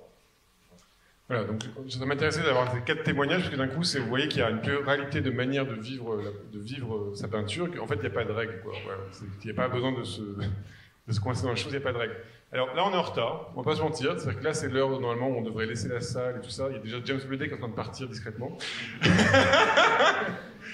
Donc, ce que je vous propose, c'est peut-être si vous avez des questions, comme vous êtes, il y a beaucoup d'étudiants quand même dans la salle, un petit peu, on en voit un peu. Si les étudiants ils ont des questions de manière fulgurante, si vous n'en avez pas, c'est pas grave, hein, mais si vous en avez, ça peut être euh, intéressant de leur, de leur répondre. Je ne sais pas ce que vous en pensez, euh, plutôt que de se taper dessus. Donc, si vous avez des angoisses, des questions, nous on est là pour ça. Hein, donc, euh, non, vous n'êtes pas angoissé, vous avez de la chance. Non, vous n'avez pas d'angoisse? Ça me paraît très étonnant. Bon. euh, peut-être que. Peut J'aimais bien ton petit truc, euh, Nathaniel, de donner des conseils. Donc, moi, j'en donnerais un, par exemple, qui est de fait de ne pas avoir de problème à postuler sans attendre de réussir ou d'avoir euh, d'avoir la d'avoir euh, la, résidence ou le prix ou quoi que ce soit, parce que quoi qu'il arrive, vous tombez sur des jurys qui vous regardent. Et d'un coup, les jurys vous regardent, ils vous regardent, ils vous regardent, et d'un vous, avez, vous êtes dans leur œil, quoi. C'est-à-dire qu'ils vous repérez sans que vous ayez... Euh, vous avez, certes, vous n'avez pas réussi, mais maintenant, c'est même, en plus, c'est par PDF et tout ça, donc on, on, a moins de dépenser, on dépense moins d'argent en imprimant, mais d'un coup, le jury, ça, ça arrive souvent qu'il y a des histoires qui se passent entre le jury et, euh, et l'artiste en amont de tout ce que les concours et tout ça. Faut pas avoir peur de rater, quoi. Si je peux dire, moi, j'ai jamais réussi rien sur PDF. Aucun. Zéro. Voilà. Euh, l'autre conseil, euh, moi j'en ai un, j'en ai un. Euh, prenez des bonnes photos de hyper bonne qualité de vos travaux, même jeunes. Faut être prétentieux, faut y croire en soi, parce que d'un coup après ça sert quand on fait une monographie 20 ans plus tard. Je peux donner encore une? Aider ses amis. Aider ses amis peintres tout le temps, tout le temps, parce que ses amis peintres, c'est eux les seuls qui vont être là après pour vous donner les vrais conseils d'ailleurs. Juste, non, mais je rigole. Vraiment, parce que quand on est quand on n'est pas seul avec la peinture toute la journée, on devient moins fou. On est vraiment, on peut continuer quoi. Voilà, au long terme. Donc voilà, ça c'est rien. Et de fait, euh, Nathanaël, toi tu fais partie d'un groupe d'artistes, on va dire, qui ont monté ensemble au Beaux-Arts de Paris et vous êtes allé jusqu'à faire une expo, ouais, à peu près oui, oui, non, mais non, je dis ça parce que, tous les artistes ont un groupe d'artistes. C'était pour, être encourageant en disant que vous avez, vous avez fait finalement une exposition euh, à la Fondation Ricard euh, de, de presque votre. En fait, on se regarde, non, on se regarde, on regarde beaucoup ce que les collègues font, ce que les autres font, et ça nourrit énormément, et ça, c'est génial. Il n'y a rien de mauvais dans avancer ensemble et, et, mais des fois faire avancer une recherche ensemble et après se séparer veux dire, euh, jusqu'à ce que chacun il trouve un peu euh, son, son truc vraiment à lui. Mais je pense que c'est génial d'avancer ensemble et de se voir comme, euh, voilà, de, plusieurs cerveaux quoi, qui cherchent dans, dans des directions qui, qui se croisent. Olivier, tu Oui, c'est un peu dans la continuité. C'est effectivement avoir conscience que le collectif, c'est quelque chose qui est très important. une des raisons pour lesquelles je pense que euh, dans les années 2000, euh, les artistes étaient peut-être moins présents, enfin les peintres étaient moins présents, c'est parce qu'on était très individuels. On avait du mal à jouer du collectif, on était un peu tous isolés. Et petit à petit, il y a eu plein d'artistes qui ont créé des démarches pour être plus collectifs. Moi, c'est ce que je retirais aussi de mon expérience quand je suis allé travailler en Allemagne, c'est qu'ils étaient beaucoup plus collectifs que euh, l'esprit, on va dire, français. Et, ça, c'est un truc à développer énormément. Moi, j'ai monté beaucoup d'associations, j'ai participé à beaucoup de choses. Je sais qu'avec Thomas, on s'est souvent qualifié comme militant de ce côté-là parce que on pense que si on veut faire exister la peinture, eh ben, on peut le faire que si on est euh, solidaire et qu'on le fait de manière collective et qu'individuellement, c'est forcément un échec. J'aurais voulu juste entendre parler Nazanin un peu de son rapport avec son galeriste Sator quand même, parce que là d'un coup il faut quand même laisser là, un peu de place au galeriste dans notre débat. Euh, toi, tu as un très bon rapport avec lui. Vous faites plein de salons ensemble, euh, à Bruxelles et tout ça. Est-ce que tu peux nous en parler un petit peu de votre collaboration? Euh, ben, En fait, l'expérience m'a montré que finalement, je préfère être dans une galerie qui n'est pas forcément une très grosse galerie, mais qui s'occupe vraiment bien de moi, que d'être dans une galerie qui serait plus grande et où je suis ignorée. Et donc, en fait, Vincent et moi, on a à peu près le même âge. Et on avance ensemble. En fait, il est très à, l'écoute, euh, moi aussi. Euh, il n'y a pas de rapport de force, en fait. Et ça, c'est, je pense que c'est assez euh, exceptionnel et, c'est très reposant. Donc, quand on a des problèmes, on, on, essaie de les résoudre, etc. Et euh, voilà, ça se passe très bien. Et euh, ils cherchent pas non plus à être. Euh, en fait, dans nos ambitions, on est aussi assez humble. Euh, ils cherchent pas à faire toutes les fois, ou, bien ils essayent, mais bon, c'est compliqué. Et mais il, fait de son mieux, et je suis reconnaissante de, son mieux, qui me va pour le moment ça, ça peut être aussi des conseils à donner aux jeunes artistes. Euh, c'est it's okay to say no. C'est-à-dire que quand un, galeriste vient vous voir, vous n'êtes pas obligé de lui dire oui tout de suite et tout ça. Et ce qui est intéressant aussi, c'est de voir la, durée que restent les artistes dans les galeries. Parce que les galeristes, les artistes, ils n'ont aucun intérêt à, partir, à changer de galerie et tout ça. Donc s'il y a trop de turnover, c'est qu'il y a un petit doute. Quoi. Voilà. Et n'hésitez pas aussi à parler aux artistes de la galerie qui vous intéresse, parce que d'un coup, euh, quand on communique, eh ben, on a plus d'infos que quand on se fait une idée des choses et tout ça. Et c'est quand même plus intéressant. Vous voulez dire quelque chose, Nathanaël, ou pas? Juste souvent aussi, euh, c'est les artistes qui vont vous aider à entrer dans leur galerie. Ça, c'est la vérité. Est-ce qu'il y a des questions dans la salle? Allez, des petites angoisses quand même, non? J'ai un tout petit conseil, si je peux. En fait, euh, moi, je vois une différence avec mon époque. Euh, pendant les beaux-arts, nous, on était euh, vraiment très libres. et justement, il n'y avait pas Instagram, il n'y avait pas cette pression de, justement, de faire des images Instagrammable. Ça veut dire des images qui passent bien sur Insta. Il n'y avait pas tout ça. Et je pense qu'il faut pas oublier qu'on fait pas euh, qu'on fait pas de la peinture pour la mettre sur Insta. On fait il faut, il faut jamais oublier son âme euh, et, et, que ce qui compte dans une œuvre d'art, c'est avant tout voir l'âme de quelqu'un. Et cette liberté, il faut pas l'oublier et que à partir de deuxième ou troisième année aux Beaux-Arts, qu'on soit obligé à penser justement il me faut un style, il faut que j'écoute les besoins du marché, tout ça. Je suis désolée, mais c'est l'art, c'est pas c'est pas là pour ça. Bien sûr que la carrière accompagne l'art, l'argent accompagne l'art, etc. Mais il faut pas que ça soit le but premier, surtout dans les premières années d'études où il faut être ouvert, il faut tout prendre, tout brasser, euh, voilà. Faut durer, super. Eh ben, merci beaucoup, c'est fini. Je tenais à remercier Nils, euh, Nils, bonsoir Nils. Euh, Nils, qui est le réalisateur des apparences aussi, voilà, qui est là, et Audrey, mon assistante. Et voilà, si vous parlez aux artistes, c'est frustrant, mais c'est comme ça. Merci beaucoup.